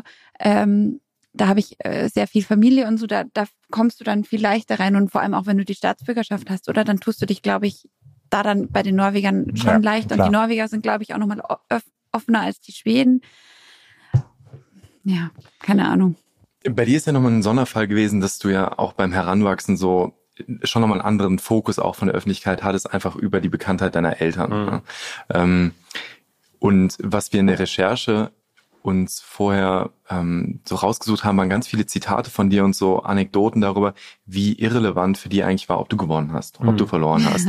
Mm, dass es eigentlich Stimmt. bewusst, dass die bewusst nicht an der Strecke standen. So, ne? ähm, und die Frage, die wir uns in dem Zuge gestellt haben, war, jetzt im Nachhinein, in der Retrospektive, wenn du mal da drauf schaust, ist das so gewesen, dass das ein strategisches, bewusstes Element war, um dich quasi in so einem Kokon zu halten und auch diesen Druck gar nicht erst an dich ranzulassen? War das strategisch ja. oder war das eher so Zufall und wie würdet ihr es auch selber machen? Ich glaube, dass, also jeder, der meine Mutter näher gekannt hat, das ist die, der unehrgeizigste Mensch gewesen, den man sich überhaupt nur vorstellen kann. Da war die, die, ähm, das Gänseblümchen war viel mehr, viel mehr wert wie ihre zwei Goldmedaillen. ähm, und die findest du die, auch nirgendwo es, es hat natürlich, Es hat natürlich schon irgendwie auch krasse Moment, Momente gegeben bei uns in der Kindheit, die das schon sehr geprägt haben, muss ich sagen. Auch das, so wie unsere Eltern ähm, dann uns großgezogen haben, muss ich sagen, keine schöne Geschichte. Ähm, das mal mit meiner Schwester war mal ein Entführungsversuch und so weiter. Das haben wir überhaupt gar nicht mitbekommen als Kinder. Das haben unsere Eltern völlig ferngelassen von uns. Und wir sind trotzdem normal aufgewachsen. Wir sind nicht so extrem behütet worden oder, oder auch ferngehalten worden von anderen. Das hatten wir nie das Gefühl, obwohl du nach so einem Erlebnis eigentlich das, das wäre eigentlich normal gewesen oder fast normal gewesen, dass, dass es dann so gewesen wäre. Sondern wir waren ganz normal in, in dem normalen Kindergarten, in einer normalen Schule, normal im Skiclub-Training und, und, und. Wir waren ganz normale Kinder. Und ich glaube, dass das, dass das meine Eltern geschafft haben, das, dafür bin ich ihnen unendlich dankbar. Dass eben genau nicht dieser Sonderstatus oder auch, dass da irgendwie dann Druck von außen so extrem dann auch auf mich eingeprasselt ist im Kinder- und Jugendbereich. Aber das kommt ja von, von alleine ab. Also kann ich mir vorstellen. Also wenn du das, das kind, wenn du das kind gekommen bist, das ist dann, dann, von alleine gekommen ab einem bestimmten Zeitpunkt. Genau, wenn vor allem wenn du noch dasselbe machst wie deine Eltern, dann, das dann, geht ja einher mit Erwartungen, ne, dass du sagst, okay, wenn der schon so Eltern hat, die so Skifahren könnten, ja. Also, dann ist es ja ganz normal, dass der auch gut Skifahren kann. Ja, genau. ja, natürlich. Ja, aber Klar, das, das meinte Milan, glaube ich. Also haben Sie da bewusst irgendwie äh, diesen Kokon noch enger gemacht, dass die, dass die sagen, okay, es ist besonders egal, ob du erfolgreich bist oder nicht. Ja, ja. so war's. Das war völlig wurscht. Weil sie es war ja völlig nebensächlich. Die haben das nicht mehr gebraucht. Das war shit egal, sorry, dass ich das sage, hm. ob man jetzt bei einem Rennen erster, zweiter, dritter, vierter, fünfter, sechster, siebter geworden ist. Ich wurde nie nach der Platzierung gefragt, wenn ich von einem Kinderrennen nach Hause gekommen bin. Nicht einmal. Es wurde nur gefragt, hey, wie war, wie war der Schnee? Hast du was kurz zum Essen gekriegt? Waren alle Spaß freundlich gehabt? zu dir? Hast du Spaß gehabt? Aber nicht einmal ist nach einem Resultat gefragt worden. Und selbst wenn ich den Pokal in der Hand mit nach Hause genommen habe, ist nicht einmal auf diesen Pokal, äh, also ist, ist, hat jemand nach diesem Pokal gefragt sondern dann irgendwann mal, ah schau, das ist ja, mein, das ist ja schön, gell? Wunderbar, den Kurs jetzt oben hinstellen, ist alles gut. Sorry. aber, aber wie war es für dich? Also als Kind fühlst du das ja auch. Also du hattest, du wolltest ja schon irgendwie auch gewinnen. Also Natürlich. bist du, bist du nur dann zum Rennen gegangen und hast gesagt, nee, ich will jetzt hier Spaß haben. Ähm, das ist, alles, alles cool. Also kann, gehören dazu. Ja klar. Ja, also ich sag als alles, alles gut. Alles gut? Ja, ja klar. Gehört dazu. Ja, die, also jetzt gerade sind unsere, oder sind, sind, die Hunde reinmarschiert. Ähm, nee, ich, für mich war das nicht wichtig. Für mich war auch später nicht wichtig der Pokal oder die Medaille. Das hat mich schon extrem geprägt, muss ich sagen. Also es hieß immer, der Neureiter, der gewinnt bei einem Großereignis keine Medaille. So, dann habe ich dann eine Medaille gewonnen in Schlapming vor 60.000 und habe da abgeliefert und dann war da die Siegerehrung und dann schaue ich dieses Ding an und denke mir so, und das soll es jetzt sein, wovon alle immer reden, dass das so was Tolles ist. Das ist einfach nur ein Stück Blech oder Metall. Also gibt mir null. Für mich war viel wichtiger in dem Moment, dass da, diese Exoten, die fahren da immer mit bei so Großereignissen, bei Weltmeisterschaften und Olympischen Spielen. Und ich bin zwischen den Durchgängen da bei der Weltmeisterschaft in Schladming rumgelaufen und habe mit denen geredet, mit den Skifahrern von Brasilien, ähm, Iran und so weiter und habe denen nach Fotos gefragt und habe gefragt, ob ich ein Foto mit denen machen darf. Mhm. und habe mich halt mit denen so unterhalten und es waren so nette Gespräche. Und dann ist bei der Siegerehrung, sehe ich diese Medaille und denke mir, hey, das, das, soll, das, das, das ist das, das soll jetzt der heilige Gral sein. Und dann schaue ich so raus und sehe die ganzen Exoten, die, also diese, die dann aufgereiht waren und mir zugejubelt haben bei der Siegerehrung. Die sind extra noch da geblieben und haben bei der Siegerehrung zugeschaut, um mir zuzujubeln. Und der Moment, mhm. das war für mich der Moment von dieser Weltmeisterschaft. Mhm. Die haben sich den, die, die, haben gesagt, weißt du was, wir bleiben noch da. Die haben sich die Zeit genommen, um, um äh, mir da noch ähm, zu applaudieren. Das war für mich viel, viel mehr wert wie dieses Stück Medaille. Also wie dieses, wie, wie dieses mhm. Teil da. Aber ich glaube, das ist genau auch der Grund, warum du jetzt also relativ smoothen Übergang in dein Leben danach gehabt hast, weil ich kenne super viele Ex-Athleten, die sich so stark über ihre äh, über ihr Dasein als als als Sportler definiert haben. Also die komplette Identität war eigentlich der Sportler. Mhm. Und als sie dann weg war, du hast es selber gesagt, dann kommt dieses Loch, weil sie halt nichts mehr haben, nichts mehr, was sie erfüllt oder einigermaßen so erfüllt wie ihre Tätigkeit als Sportler. Ja, aber schau mal, Und, es ist ja, es macht dich ja, weil du einen Pokal gewonnen hast oder eine Medaille oder, oder irgendwelche Titel gewonnen, deswegen macht es dich ja nicht zu einem besonderen oder, oder, oder besseren Menschen.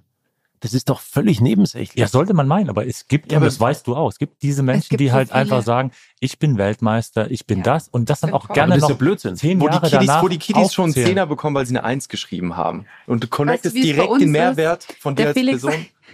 Der Felix, der verteilt das Geld. Das darfst doch nicht so laut sagen. für? Ist, aber für ähm, Fünfer in Religion. Ja, aber, die, aber man muss, man muss das, dazu sagen, er arbeitet aktiv an der Abkehrung von der Kirche. Man muss dazu sagen, Heide, Heide.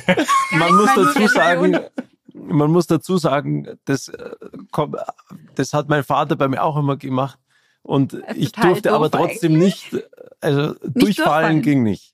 Also ja. du musstest so die Noten dann doch beisammen haben, dass du auf gar keinen Fall durchgefallen wärst. Aber für einen Fünfer in Religion und für einen Fünfer wo Erdkunde? Nee, welches Fach noch? noch ein zweites. Ist doch wurscht. Auf alle Fälle sind doch diese ganzen Statussymbole. Gab's Geld. Ob das jetzt als Sportler diese Medaillen oder sonst was. Pff, ey, wenn du mal aufgehört hast. Es interessiert du, keinen es mehr. interessiert keinen aber, aber, Menschen aber Felix, mehr. Wir haben, wir haben am Telefon noch lange darüber geredet. Und das ist ja eigentlich, und das ist ja das, das eigentlich krasse, dass das so konterkarierend zu dem ist, was uns ja jeden Tag im Leistungssport ähm, gelernt wird. Ne? Du sagtest dann auch, ja. auch mal im Moment ausharren, auch mal den Status quo genießen. Dann sagte ich dir, ja, aber Felix, guck doch mal, du gewinnst jetzt in Schlattmengen. So, genieß das jetzt. Du kannst doch nicht deinem Trainer sagen, wenn du den sagst, ja, ich möchte jetzt mal zwei Wochen erstmal den Status quo genießen. Im mhm. Leistungssport geht es doch darum, das, was du jetzt gewonnen hast, das ist vollkommen egal, weil das vorbei. nächste Rennen steht an. Natürlich. Da kannst du dir nichts mehr von kaufen. Die Uhren stehen wieder auf Null. So, ja, aber dein Lebensentwurf und dein Mindset ist komplett das andere. Wie geht das denn zusammen? Wie, wie konntest du in diesem ich glaube, genau Zirkus deswegen. existieren?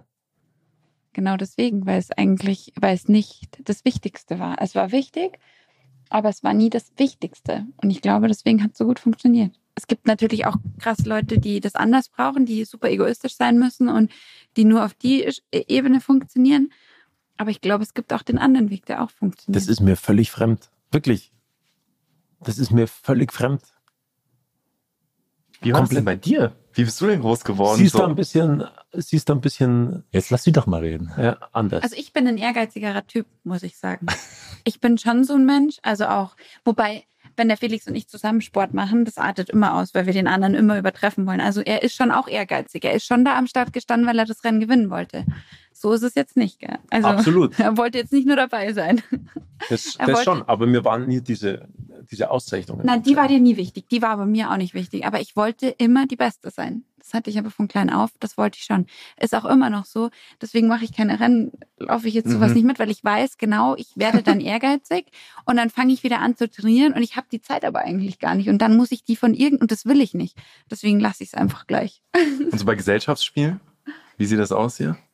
also zwischen uns zwei, das ist schon speziell. Das ist schon bitter. Muss ich sagen, weil da wird, also da ist schon Feuer drinnen. Egal bei was, also, egal was wir kann machen. Kann keiner von uns verlieren, egal ob wir Radl fahren gehen. Ja, verlieren will keiner. Das Ding ist. Äh, Aber sie ist schon sehr. ehrgeizig, die dann, ich auch, aber du wächst dann über dich teilweise hinaus. Ja. Das ist unfassbar. Das muss ich echt sagen. Also das musst du auch erstmal können. Aber, aber ich höre. Aber du, ihr seht ja auch, bei uns es sind ja keine kein Museum. oder nee. es ist ja hier kein Museum. Es stehen, Entschuldigung, hier oben stehen vom Skiclub Partenkirchen von der Clubmeisterschaft, Clubmeisterschaft stehen diese Zinnbecher. Zinnbecher. Das ist das Was einzige. Man traditionell raus? keine Ahnung, aber den hat unsere Tochter dieses Jahr gewonnen und sie war so stolz drauf, weil sie das erste Mal bei dem Skirennen mitgefahren ist und Clubmeisterin geworden ist. Und deswegen, ähm, sie weiß auch wieder eine Ansage. Er, sie weiß gar nicht, dass er da oben steht. Und den haben wir da einfach da hochgestellt und den anderen hat der Felix gewonnen. Auch dieses Jahr. Bei der Clubmeisterschaft. Bei der Clubmeisterschaft. Fährst du wirklich noch Clubmeisterschaft mit? Das er, ist ja ein bisschen für die Familienwertung. Nein, Nein ich, weil wir haben, wir konnten dieses Jahr das erste Mal bei der Familienwertung fahren und unsere Tochter. Und auf falschen Namen. Die hat sich, nee, nee, die hat sich so gewünscht, dass wir bei der Familien, also bei der, Entschuldigung, bei der Clubmeisterschaft mitfahren, weil sie wollte diese Familienwertung fahren. Und da muss ein Vater, eine Mutter und ein Kind müssen fahren. Und dann muss natürlich der Felix mitfahren. Und mein Mann, nur mal so, so viel dazu, hat sich, weil er ja gar nicht ehrgeizig ist, in seinen alten Rennschuh reingequetscht, wovon er dann eine Nagelentzündung bekommen hat, die leider in Norwegen im Urlaub dann so schlimm geworden ist, dass er eine Woche lang seinen Fuß hochlegen musste und ich mit vier Zehn Kindern Tage Antibiotikum. und ich mit vier Kindern alleine Aber es war's wert. langlaufen gehen konnte. Aber die Biester sind auch so eng, oder? Aber wir haben die interne Familienwertung, haben wir gewonnen. Ja.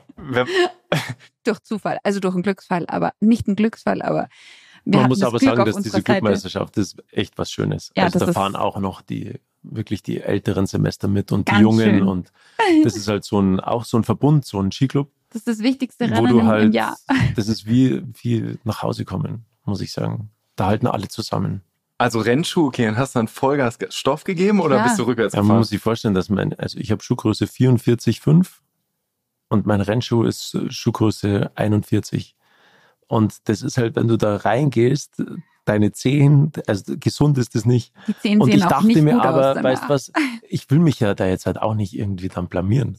Das heißt, wenn dann irgendeiner vom Skiclub dann schneller ist, das ist ja dann auch irgendwie ein bisschen blöd, oder? Und deswegen habe ich mich dann den Rennschuh dann da reingezwängt. Ja.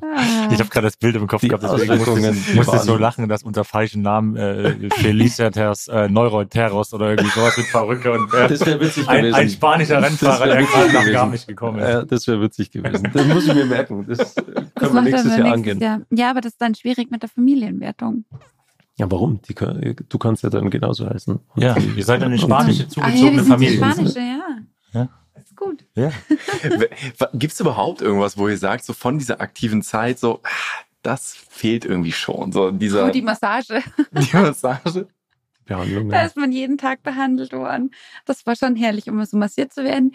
Ähm, ich glaube, das fehlt mir am allermeisten. Und was mir tatsächlich fehlt, ist, ich habe das geliebt, äh, über mein Limit zu gehen wenn der Körper so völlig am Ende ist und du eigentlich blitzeblau bist, also nicht blau vom Trinken, mhm. sondern von, äh, Laktat. Laktat und so, und du so K.O. bist, dass du eigentlich gar nicht mehr weißt, wo das Ziel ist, und dann schaffst du es aber noch, noch mal über dich hinauszuwachsen und ins Ziel zu laufen. Und das Gefühl, das vermisse ich schon manchmal. Also jetzt nicht, nicht arg und nicht hardcore-mäßig, weil äh, unsere Kinder eh nicht so toll schlafen und so, da bist du eh nicht im ganz klaren Zustand. Aber das ist das, was ich wirklich vermisse, das mich zu quälen manchmal. Also es brauche ich nicht jeden Tag, aber so ab und zu mal. Die Diskrepanz der Stimme und wie sie es sagt, ne? mich zu quälen. Ja, das wäre schon cool. Ja, aber wenn du das dein ganzes Leben gewohnt bist, ja. über so krasse Grenzen und zu gehen. Und allein machst du es nicht mehr. Also ich stelle mich jetzt nicht hier in den Garten und mache irgendwelche Sprints, dass ich, also äh, Ja, aber du, du, du gehst mehr. schon alleine auch nochmal hoch und läufst einen Berg in abartigen Zeiten hoch. Also, das mache ich schon noch, ja. Ja. Also Felix, wie sieht's bei dir aus? Für dich, ne? Bei dir, Felix, was vermisst du? Den Skischuh? Die Geselligkeit. Den Skischuh nicht. Die Schön bei der, bei der Gartenarbeit, den Skischuh anziehen. Ist das mit, den, mit, mit, mit den Kollegen gemeinsam unterwegs zu sein. So die Dinge zu erleben, die man erleben darf. Weil da waren noch gute Sachen dabei. Aber das hat, das hat sich jetzt auch geändert. Man sieht richtig in deinen Augen, wie es anfängt auch, zu funkeln. Das hat sich, das hat sich da sind auf jeden Fall gerade so vier Bilder aufgeplopft. Ja, so ja. ist es aber auch. Das hat sich aber geändert. Das hat sich komplett geändert. Ja. Die Generation heute ist eine andere. Ja, die sind das, sagt, oh, das sagt ja grundsätzlich jede Generation über jede Generation. Was würdest du sagen, hat sich so stark verändert? Es ist einfach so, natürlich ist in dem sind die Professionalität einfach, glaube ich, eine andere geworden. Mhm. Dass man, dass die meisten gar nicht mehr, obwohl das hat für mich gar nicht so viel mit Professionalität zu tun, aber so nach einem, äh, nach einem Trainingstag, die gehen ins Zimmer und legen die Beine hoch und schauen in ihr Telefon rein und wir sind halt noch hm. rausgegangen.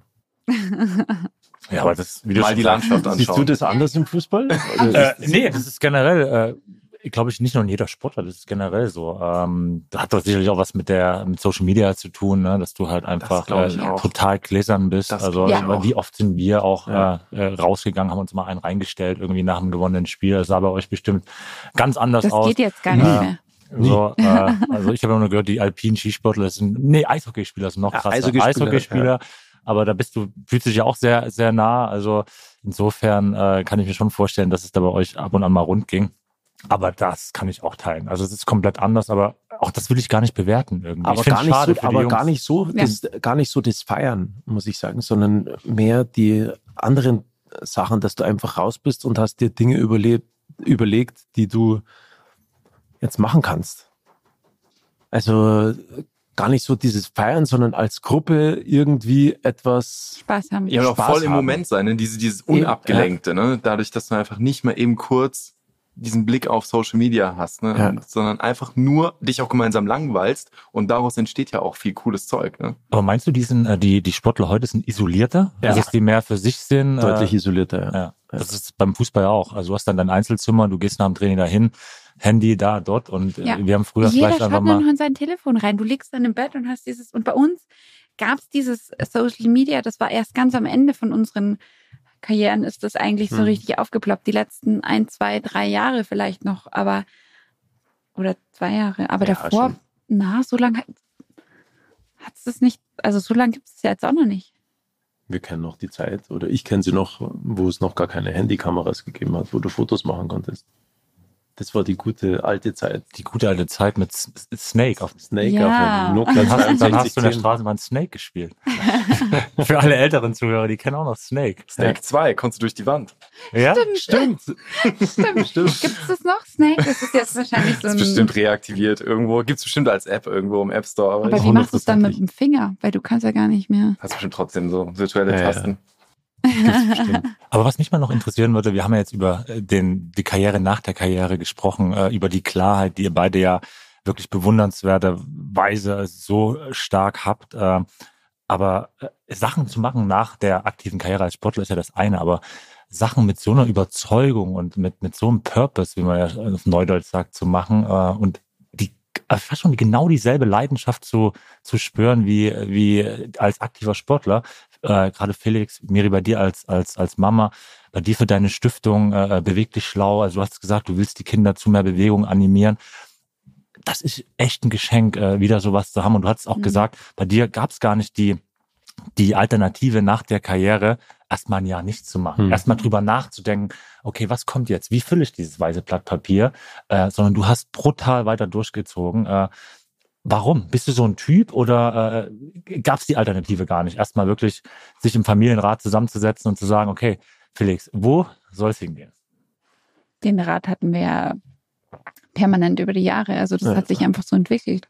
Das war ja, bevor du aufgehört hast, also bevor der Felix aufgehört hat, war ja schon wirklich klar, was er danach macht. Also der hatte einen absoluten Plan und dass er überhaupt aufhört, hat auch er selber als allerletztes gewusst. Das wusste seine Familie um ihn drumherum. Wir alle haben das schon viel früher gewusst. Also weil wir ihn einfach an, nur anschauen haben müssen, um zu merken. Und als er dann die Entscheidung, er hat dann schon öfter auch immer mal gefragt, was, soll ich machen? Das musst du selber entscheiden. Also das kann dir auch keiner abnehmen. Gell? Und dann kam irgendwann die Entscheidung und dann war das so richtig, okay, jetzt habe ich einen Plan. Und da hat er wirklich voll weitergemacht, weil wie es ist, also wie er sagt, das ist jetzt, dass dich die Leute kennen und jetzt, dass dir gerade auch mit diesem Bewegungsprogramm Türen geöffnet werden, weißt du, dass du leichter irgendwo damit reinkommst, ähm, dass mehr Kinder damit oder davon profitieren können. Das musst du machen, solange die Leute dich kennen. Weil wenn sie dich irgendwann nicht mehr so kennen, wird es immer schwieriger, ähm, jemanden zu haben, der das mit unterstützt und der auf den Zug mit aufspringt. Und deswegen gab es gar keine Alternative. Wenn es für euch alles so super klar ist, kapiert ihr überhaupt, warum andere so strugglen? Mhm. Verstehe Felix, nicht. Felix tut sich schwer, das zu verstehen. Ich verstehe schon. Aber für dich ist das so unvorstellbar. Ja, weil ich denke mir, wenn du strugglest, du musst doch deinen Tag mit Dingen füllen. Du brauchst Ziele, du brauchst eine Beschäftigung. Aber das große Problem für viele Menschen ist die Zeit, dass sie einfach Zeit haben. Mhm. Ja, wenn du viel Zeit hast, dann kommst du auf Blödsinn. Wenn du keinen Plan hast, so in, in den Tag hineinleben, das, klar, das kann man machen. Das ist auch was Schönes, zeitweise. Aber auf Dauer ist es was, was unheimlich anstrengendes. Aber ich, ich finde das super anstrengend. Ich hasse das. Ich brauche einen Plan. Ja, voll. Ja, gerade wenn du aus dem System Leistungssport kommst, ja. wo du alles äh, äh vorgeschrieben oh. bekommst. Aber ich würde sagen, Felix, äh, ja, es ist dir, wenn man dich kennt, so fern. Aber es ist doch, wenn du deine Identität nur über die Erfolge im Sport, wenn du dich komplett darüber definierst. Und das ist ja auch das, was der Sport uns anlehrt. Und dann bist ja. du wirklich äh, absolute Ausnahme, aber ja. wahrscheinlich durch deine Erziehung. Im Sport wirst du ja dazu erzogen, Egoist zu sein. Und, nee, aber ja. auch so, bist du gut? Ja. Performst du? Bist du was wert? Ja. Keiner sagt im Sport, wenn du scheiße performst, du bist, aber, ein, großes, du bist aber ein super Mensch. Äh, genau. Dann bist du nicht aber ein riesengroßes Problem, muss ich sagen. Das, das sind schon die ganzen Campusse ähm, bei den großen Fußballvereinen, es werden 10, 11, 12-jährige Spieler schon transferiert, Kinder transferiert die sind dann nur in dem Verein und bekommen sonst eigentlich gar nicht groß mehr was mit. Ja, das Finde ich ein riesengroßes Problem, diese frühe Professionalisierung des Sports mittlerweile. Du darfst gar nicht mehr. Die auch keine Korrelation, glaube ich, hat zu Erfolg tatsächlich. Ja. Genau. Ne? Du kannst auch. Die Norweger machen das zum Beispiel ganz anders, was total interessant ist. Wie Kann Miri auch drüber reden. Also bei denen zum Beispiel ist es so, bis die zehn sind und ähm, gibt es keine Bewertung. Also mhm. beim Skirennen zum Beispiel oder beim Langlaufrennen wir haben das jetzt oben mitgemacht. Unsere Kinder wollten unbedingt, da war ein Langlaufrennen, als wir gerade, als ich gerade mit denen langlaufen gehen wollte, in der Zeit, wo Felix seinen Fuß hochlegen musste. Und dann haben das die einfach gesagt, da machen wir mit. Und das ist so, die sind ins Ziel gekommen und keine Ahnung, was die waren. Also sicher nicht ganz vorne mit dabei. Da waren auch große Kinder. Die haben alle eine Medaille bekommen und jeder durfte sich, da stand ein Gabentisch, durfte sich jeder was von diesem Gabentisch aussuchen. Der eine hat sich eine Trinkflasche genommen, der andere hat sich ein Jojo genommen, keine Ahnung. Also mhm. wir haben das Zeug auch oben gelassen, und ich gesagt, bitte nicht mitnehmen. Aber, aber das war's. Mhm. Da war nicht mehr. Und am Nachmittag ähm, war diese gleiche Veranstaltung dann auf der Skipiste. Und die, ich habe den Kindern das halt erzählt, weil der mir das erzählt hat und sie haben so ein bisschen äh, mitgehört. Und dann hat unsere Tochter gemeint, ja, gibt's da jetzt noch ein Skirennen oder wie? Sag ich, ja, da ist jetzt noch ein Skirennen. Ah ja, dann fahren wir doch da jetzt hin, kriegt er auch wieder eine Medaille und so eine Flasche? Sag ich, ja, wahrscheinlich schon. Super, da mache ich mit. Also die machen da mit, weil jeder das Gleiche bekommt. Das ist, das ist denen völlig wurscht, weißt du, die, da gibt's auch keine Zeiten, die, die stoppen nicht. Und das finde ich total cool, weil da geht das Kind einfach beim nächsten Mal gerne wieder mit. Und hier, wenn du ein Skirennen mitfährst, die Kinder sind fünf Jahre alt, da kommen welche schon im Rennanzug mit fünf Jahren daher was unglaublich ist. Und dann zwei kommt, Paar Ski. Zwei Paar Ski und dann kommt das Kind ins Ziel und dann wird ihm gesagt, du warst leider nur Fünfter oder Siebter. Und die, die gewonnen hat, kriegt einen Pokal. Da könnt ihr euch vorstellen, dass ein Kind glücklich und acht andere sind todtraurig. Aber das ist doch nicht das, was ich möchte. Ich und möchte doch alle motivieren, ja. weiterzumachen, so lange wie möglich weiterzumachen, dass ich eine Masse bekomme, mhm. dass ich nicht nur ein Kind habe, das Skifahren will, sondern dass ich 15 Kinder habe, die Skifahren wollen, weil dann wird sowieso immer dünner.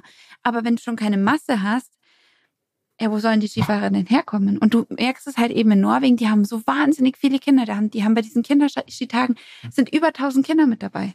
Bei uns und vor allem werden auch die Eltern mitgenommen. Ja. ja die, die Eltern bekommen Auf, Aufgaben, dürfen mitmachen. um das Ganze zu machen. Und bei uns, da stehen die Eltern unten im Ziel keiner macht was, schaut hin und dann heißt, ah oh ja, mein Kind ja hat kind gewonnen besser. und hoffentlich keins besser. Aber nee, da werden die Eltern einfach, einfach auch mitgenommen. Die helfen auch beim Aufbauen und die das ist einfach mit, ein Miteinander. Das wird im Fußball ja auch diskutiert, genau dieses, genau dieses Konstrukt, ne? glaube, dass ohne das Ergebnis schädlich zu ist für die Kinder auch. Ich glaube auch, es tut mir leid für alle, die das anders sehen und äh, wenn ich jetzt irgendwelchen Vereinen zu nahe trete, aber ich glaube, es ist ein riesengroßer Fehler, ein Kind mit zwölf Jahren oder 13 oder 14 oder 15 Jahren von zu Hause wegzunehmen. Die brauchen die Stabilität, die brauchen ihr Umfeld. Ich halte auch nichts von Skigymnasien. Das tut mir leid. Also ich finde, ein Skigymnasium und sowas, das ist, das ist ein Schmarrn, weil das Kind gehört hierher nach Hause zu seinen Eltern, um durch diese schwierige Zeit begleitet zu werden, dass es diese Werte mitbekommt, was es, um was es im Leben wirklich geht.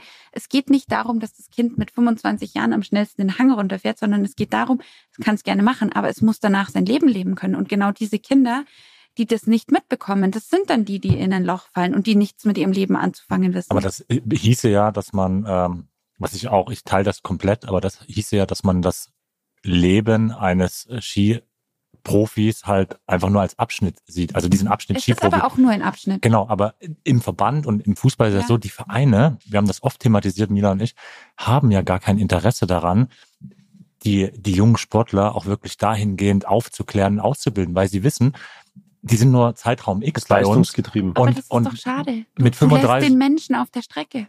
Das ist es, aber. Die haben ja noch nicht mal, es gibt ja, das System hat ja kein Incentive, dich, René, als Fußballer super schlau zu machen, dich dafür deinen nee. Horizont zu erweitern und zu sagen, sei dir bewusst, du bist jetzt HSV-Torwart, aber da gibt's noch so viel mehr da draußen und du hast noch 50 Jahre danach. Machen die mit Fleiß nicht. Die wollen dich erhalten. Eben, ne? Also die haben ja gar kein Incentive, dass du den Fokus ja. veränderst weg von diesem Thema. Obwohl ich ja die These habe, gerade bei dir wäre es super erfolgreich gewesen, dir noch einen anderen Fokus zu geben, hätte dich sogar im Leistungssport besser Voll, gemacht. Ne? Also das wäre die, das wäre die These und sogar noch besser für danach vorbereitet. Und im Fußball hast du jetzt noch die Situation und jetzt ihr werdet vielleicht auch erfolgreich genug, um finanziell auch für nach der Karriere was mitzunehmen. Aber Guck doch mal im Eishockey, in der deutschen Eishockeyliga. Selbst da gibt's dieses System nicht. Und was verdienen die Jungs? Die Guten verdienen 200 netto oder mhm. sowas im Jahr. Ne? Was hast du vielleicht ein Haus, wenn du gut wirtschaftest, danach die geholt? Das sind aber junge Kerls, machen sie vielleicht auch nicht zwingend, ja, so dass sie dann so richtig gut haushalten. Die werden ja auch nicht beraten. Die werden nicht beraten. Die, die Geld Vereine, nicht anlegen. Genau, die Vereine haben kein Incentive, dich wirklich vollständig als Mensch zu entwickeln. Das ist doch ein riesiges Problem.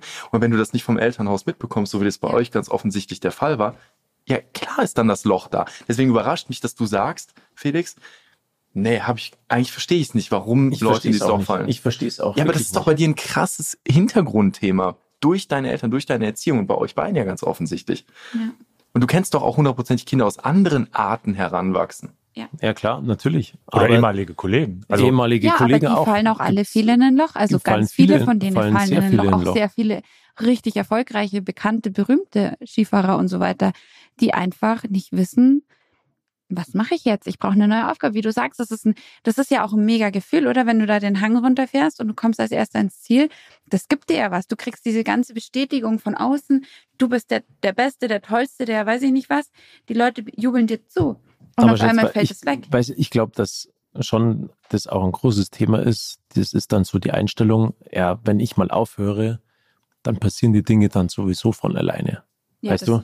So wenn immer dieser Welche Fokus Dinge? da ist, ja, dass du, dass du Aufträge bekommst, ähm, dass du Werbegesicht wirst und so weiter. Die, die Firmen kommen dann auf dich zu, die Vereine kommen auf dich zu. Aber so ist es nicht. Nope. Wenn du nichts dazu tust, dann wirst du nicht stattfinden. Ja, aber so das ist ja, da gilt erstmal das Verständnis, nicht mehr der Gefragte zu sein, sondern wieder der Bittsteller zu sein. Ja. Wieder auf die Leute zuzukommen. Du weißt es selber, jetzt für dein Programm bist jetzt du, der auf die Sponsoren etc. zugeht äh, und Klar. fragt, könnt ihr mir in der Sache helfen? So und Klar. das ist hat auch ein, ist vielleicht auch ein Eitelkeitsthema, ne? wenn du gewohnt bist, immer der Gefragte zu sein, ja. mhm. sich dann wieder irgendwo in die Rolle zu begeben, hinzugehen und zu, zu fragen und vielleicht auch Türen, äh, Türklinken zu putzen äh, und auch Absagen zu bekommen. Also ich habe mit Aber vielen Ex-Kollegen gesprochen, die auch diverse Dinge, so wie ich auch ausprobiert haben, wieder Dinge zugemacht habe. Woher willst du rausfinden, wo dein Weg ist, wenn du es äh, nicht ausprobierst? Das gehört ja dazu im Prozess. Und der eine, der sagte, der hat bei einer Werbeagentur, der sagt, ich kam nicht damit klar, äh, 15 Leute anzufragen und 13 Absagen zu bekommen. Mhm. Weil er es nicht gewohnt ist als Sportler. Weil ja. wenn du als Sportler fragst, dann kriegst du mit relativ großer Wahrscheinlichkeit das, was du willst. Genau, und das fällt dann weg. Aber diese Spitze, ja, da ist es dann vielleicht schon der Fall über einen Zeitpunkt, dass dann Firmen auf einen zukommen. Aber wie viele sind es? Da kannst du an einer Hand abzählen. Also jetzt, wenn ich nur mal Fußball schaue. Ja. Aber, aber wer ist das Korrektiv, wenn du nicht dieses Elternhaus hast? Eure Kinder werden das auch bekommen. Wer ist dieses Korrektiv denn sonst? wenn es das System nicht ist und deine das Homies System nicht sind. Kann es auch irgendwo nicht sein, weil alles nur leistungsgetrieben ist. Es Aber müssen die Eltern, die Eltern sein. Halten. Ja, aber das, das Ding ist, du hast das Riesenglück, dass deine Eltern das wussten und ich hatte in dem Moment Riesenglück, dass meine Mama eine Norwegerin ist, der das sowieso völlig wurscht war, die einfach nur wollte, dass ich draußen bin und Sport mache, mhm. dass ich nicht auf dumme Gedanken komme und meine Schwester genauso. Und ähm, unser Papa selber sehr viel Ski gefahren ist, dass der uns immer mitgenommen hat. Der ist äh, staatlich geprüfter Skilehrer, Lawinenausbilder, also solche Sachen. Deswegen unsere Eltern waren immer mit uns draußen und haben uns aber gleichzeitig bei uns stand bei sowohl meiner Schwester als auch bei mir stand eben Skigymnasium zur Debatte und meine Eltern haben immer gesagt, nein, auf keinen Fall, sie lassen uns nicht gehen. Hätten die das aber nicht besser gewusst, hätten die uns da hingeschickt. Und dann bist du mit 15, 16 in so einem Internat. Naja, was machst du denn da? Da hast du alle Möglichkeiten, Freiheiten, da hast du keine Regeln. Da musst du dich zwar an irgendwelche Dinge schon halten, aber es ist richtig cool, die zu umgehen und heimlich was zu machen. Und das hast du zu Hause nicht. Du hast ein viel behüteteres, ähm, engeres Netz wo du einfach so viele Werte und so viel für dein Leben schon mitbekommst. Aber das wirst du, glaube ich, nicht so ändern können, nee, weil das ein gesamtgesellschaftliches Problem ist, dass dieses Treiben nach Leistung, das siehst du auch schon bei den Kindern, wenn sie in die Schule kommen, wenn ein Kind da nicht schon mit fünf Jahren lesen und schreiben kann, bevor es in die Schule kommt, dann ist es schon hinterher. Ja. Was für ein Blödsinn ist das? Weil die Kinder sollen auch mal Kinder sein. Es muss nicht immer alles so gehen, aber wir sind insgesamt Getriebene dass es immer höher, schneller, weiter und so weiter gehen ja, muss. Man ertappt sich ja selber so. dann, dann, dann, dann auch irgendwo, ja, immer wieder neue Dinge umsetzen, machen, tun, hier und da und jenes. Ähm, und das ist halt im, im Sportbereich, der lebt das der Gesellschaft auch natürlich irgendwo vor. Und weil du gerade gesagt hast, René, ähm, dass, dass der Fußball sich insofern dann auch verändern will, dass, es, dass man eben nicht mehr die Tore ähm, zählt, das bringt aber nichts, wenn es nur der Fußball macht, sondern müssen es alle machen. Ja. Und dann überträgt sich das auch dann irgendwie wiederum auf die Gesellschaft, glaube ich. Und ich glaube, dass man da schon ansetzen muss, speziell auch was die Kinder und Jugendlichen betrifft, was das Vereinsleben betrifft. Wir müssen schauen, dass wieder mehr Kinder in die Vereine kommen, aber dass dort in den Vereinen einfach nicht diese, diese Leistungsgedanke im Vordergrund steht, sondern der Spaß und die Freude. Mit, mit aller Dankbarkeit, ähm, die man natürlich für für seinen Sport, für die Karriere, ja. die man haben durfte. Ich glaube, das ist, äh, Absolut das, ist das Wichtigste. Genau. Wie froh bist du, dass es dann endlich doch mit allen Begleiterscheinungen vorbei ist? Der Felix gar nicht so. Der Felix, der wäre auch noch mal 30 und wird das Ganze noch mal durchziehen. Freilich. noch mal nachts Das war doch so eine schöne, nee, aber es war doch so eine schöne Zeit. Schau mal, wir durften unseren Traum leben, den wir als Kinder hatten das ist doch Wahnsinn eigentlich. Welches Kind darf seinen Traum leben später? Das ist doch was, was Unfassbares. Also ja. ein größeres Geschenk kannst du ja fast gar nicht bekommen. Das stimmt. Weißt du, was ich meine? Deswegen, ich würde immer so wieder, theoretisch spielen, ja. ich würde immer wieder das so machen. Ey, du hast als Kind hast du deine Vorbilder, du willst ihnen nacheifern, dann darfst du das auch machen. Das dann ist doch Wahnsinn. Funktioniert auch noch, dann bist mhm. du gut. Das ist so was Schönes. Also das ist so ein. Aber ich kann es mir nicht mehr Geschenk. vorstellen, jetzt, dass ich es nochmal jetzt in dem Moment mache, weil es mir einfach körperlich fertig ist und auch der Aufwand viel zu groß wäre, Aber das Ganze nochmal zu es machen. Es war nie ein Thema, in diesem System zu bleiben für euch beide? Nein. Na. Das ist ja schon, also auch da im Fußball, es gibt ja ich sage immer, muss ich ja Milan erklären, es gibt ja so zwei Seiten der Medaillen. Diejenigen, die, für die es ganz klar ist, wir bleiben in diesem System, wir werden Trainer. Ja. Auch da gibt das System den Weg vor, du machst deine Scheine, du ja. fängst in der Jugend an und hast dann vielleicht wieder das Ziel irgendwann mal, wie vielleicht Julian Nagelsmann, nach oben ein absoluter Top-Trainer zu werden. So. Oder du gehst auf die Management-Ebene, da gibt's auch vielleicht nicht so viele Posten, aber da hast du auch wieder ein Ziel. Aber ähm, du kannst auch anders viel mehr Dinge umsetzen, viel mehr Dinge erreichen, wie wenn du in diesem System bleibst. Ich glaube, viele bleiben in dem System, weil sie es kennen, weil das ihr Klar, bekanntes Sicherheit. Umfeld ist und weil es eine Sicherheit ist, genau.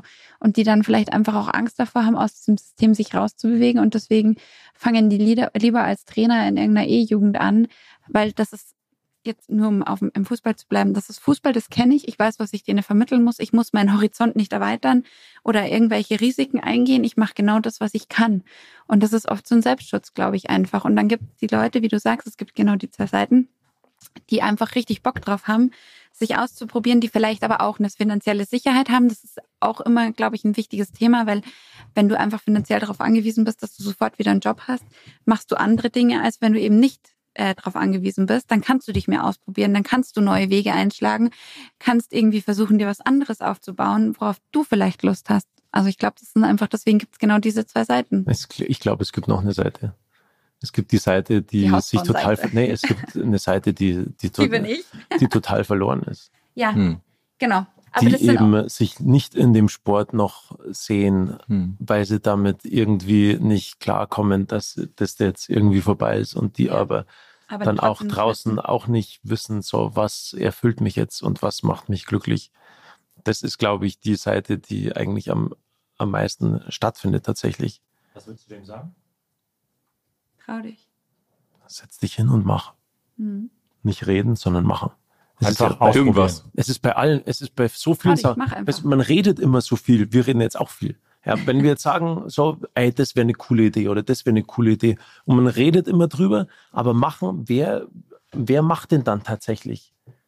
Okay, machen, machen nicht viel, machen, machen, machen, nicht viele. Ja, ja jetzt, kannst du, jetzt kannst du hier mit den Kameras. Also, liebe Kameras, Nein, das ist wirklich ein sehr, sehr gutes Beispiel. Klar. Ja. Normal weiß, muss man hergehen ja. und sagen, weißt was machen. Ich weiß, musst du auch, weil es wäre ein Riesengeschenk an unsere Kinder. Finanziell ähm, wäre es möglich, also das muss ja auch immer möglich sein. Das ist jetzt selbstverständlich auch nicht, äh, dass es so selbstverständlich ist. Und deswegen denke ich mir, boah, das wäre so eine irre Chance für unsere drei Kinder, ihnen eine zweite Sprache. Unsere Große versteht das meiste. Mhm. Aber beim Mittleren sind wir schon nach, oder bin ich schon nachlässig geworden. Und auch meine Mama, weil meine Mama war so mein Fels in der Brandung, mhm. die hat eiskalt mit unserer Großen nur Norwegisch gesprochen. Cool, Deswegen ja. versteht die auch mhm. super viel. Und die geht nach Norwegen und die ist da eine Woche und dann kann die auch wirklich mit den Kindern reden. Hm. Aber bei den zwei anderen, gut, die Lotte ist jetzt ein Jahr, da ist auch noch nicht so dramatisch, aber da werde ich einfach selber immer nachlässiger und meine Mama wird immer nachlässiger, weil einfach das hm. Größte auf Deutsch geht. Und so hätten die halt, und was sind schon vier Monate eigentlich, gell? Ja, aber überlegst. das Ding ist, ich habe.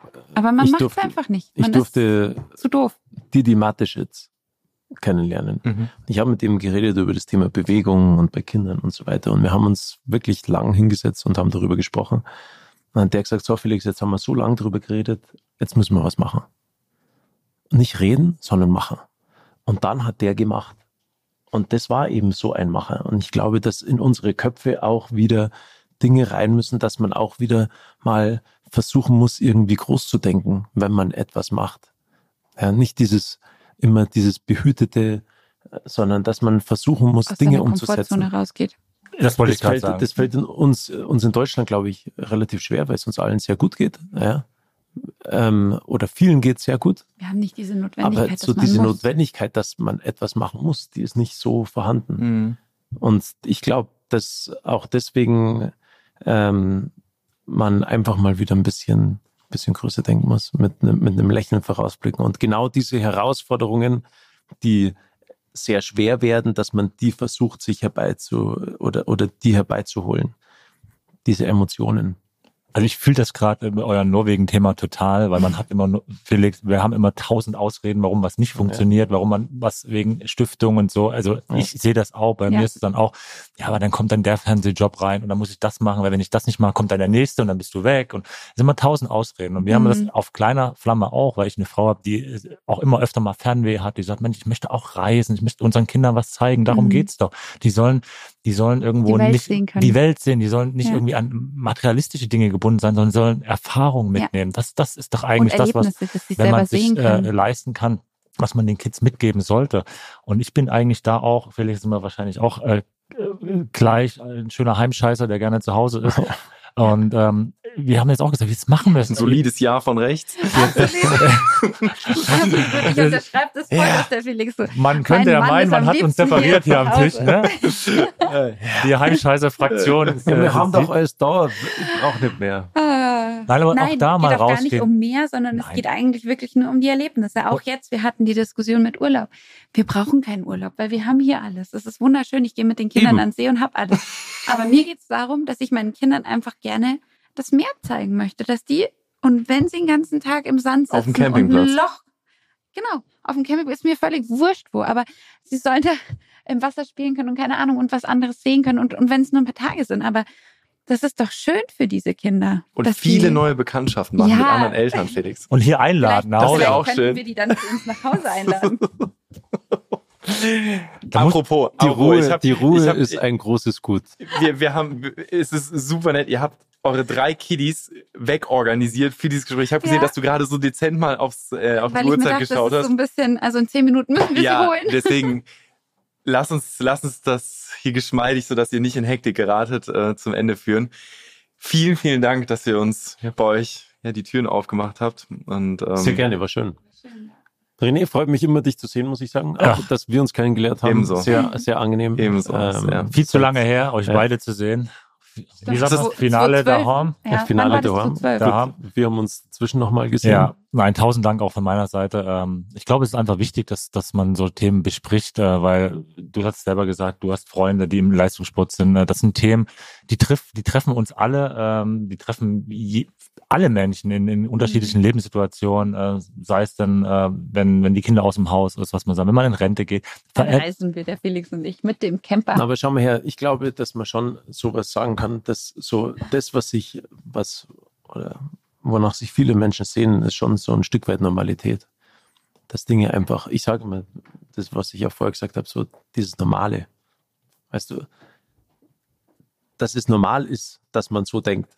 Dass, dass es normal ist, dass man einen tollen Partner an der Seite hat oder dass es normal ist, auch wenn man alleine Dinge versucht umzusetzen. Ähm, und ja. Ich glaube, für viele wäre einfach schon schön, so viel Klarheit zu haben. Ja. Ich glaube, das wäre für viele schon eine große Hilfe. Und dann kannst du auch rennen. Aber oft ist einfach auch der Fokus zerstreut, weil man diese Klarheit, die ihr so natürlich in euch spürt, einfach nicht hat.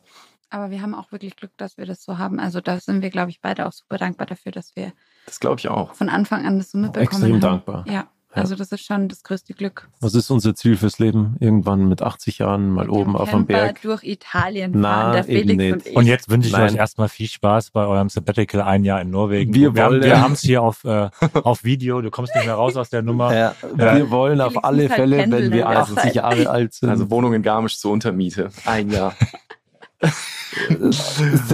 fallen mir nicht in den Rücken. Was ist, was ist das was Lebensziel? Was unser das ist schon Lebensziel irgendwann ist, also der Felix und ich, wir haben, wir haben, glaube ich, ein gemeinsames Lebensziel, dass wir mit 80 Jahren noch diesen Kramer dahinter uns besteigen, dass wir uns da oben mit unserer mitgebrachten Brotzeit hinsetzen und einen Tee aus der Thermoskanne trinken und denken, unsere drei Kinder sind groß, wir haben Enkelkinder, sind alle gesund und wir haben, wir haben ein schönes Leben gehabt. So ist es. Das ist doch Mehr das, braucht man nicht. Das wünschen wir uns. The End. Vielen, vielen Dank. Dieser Podcast wird produziert von Podstars bei OMR.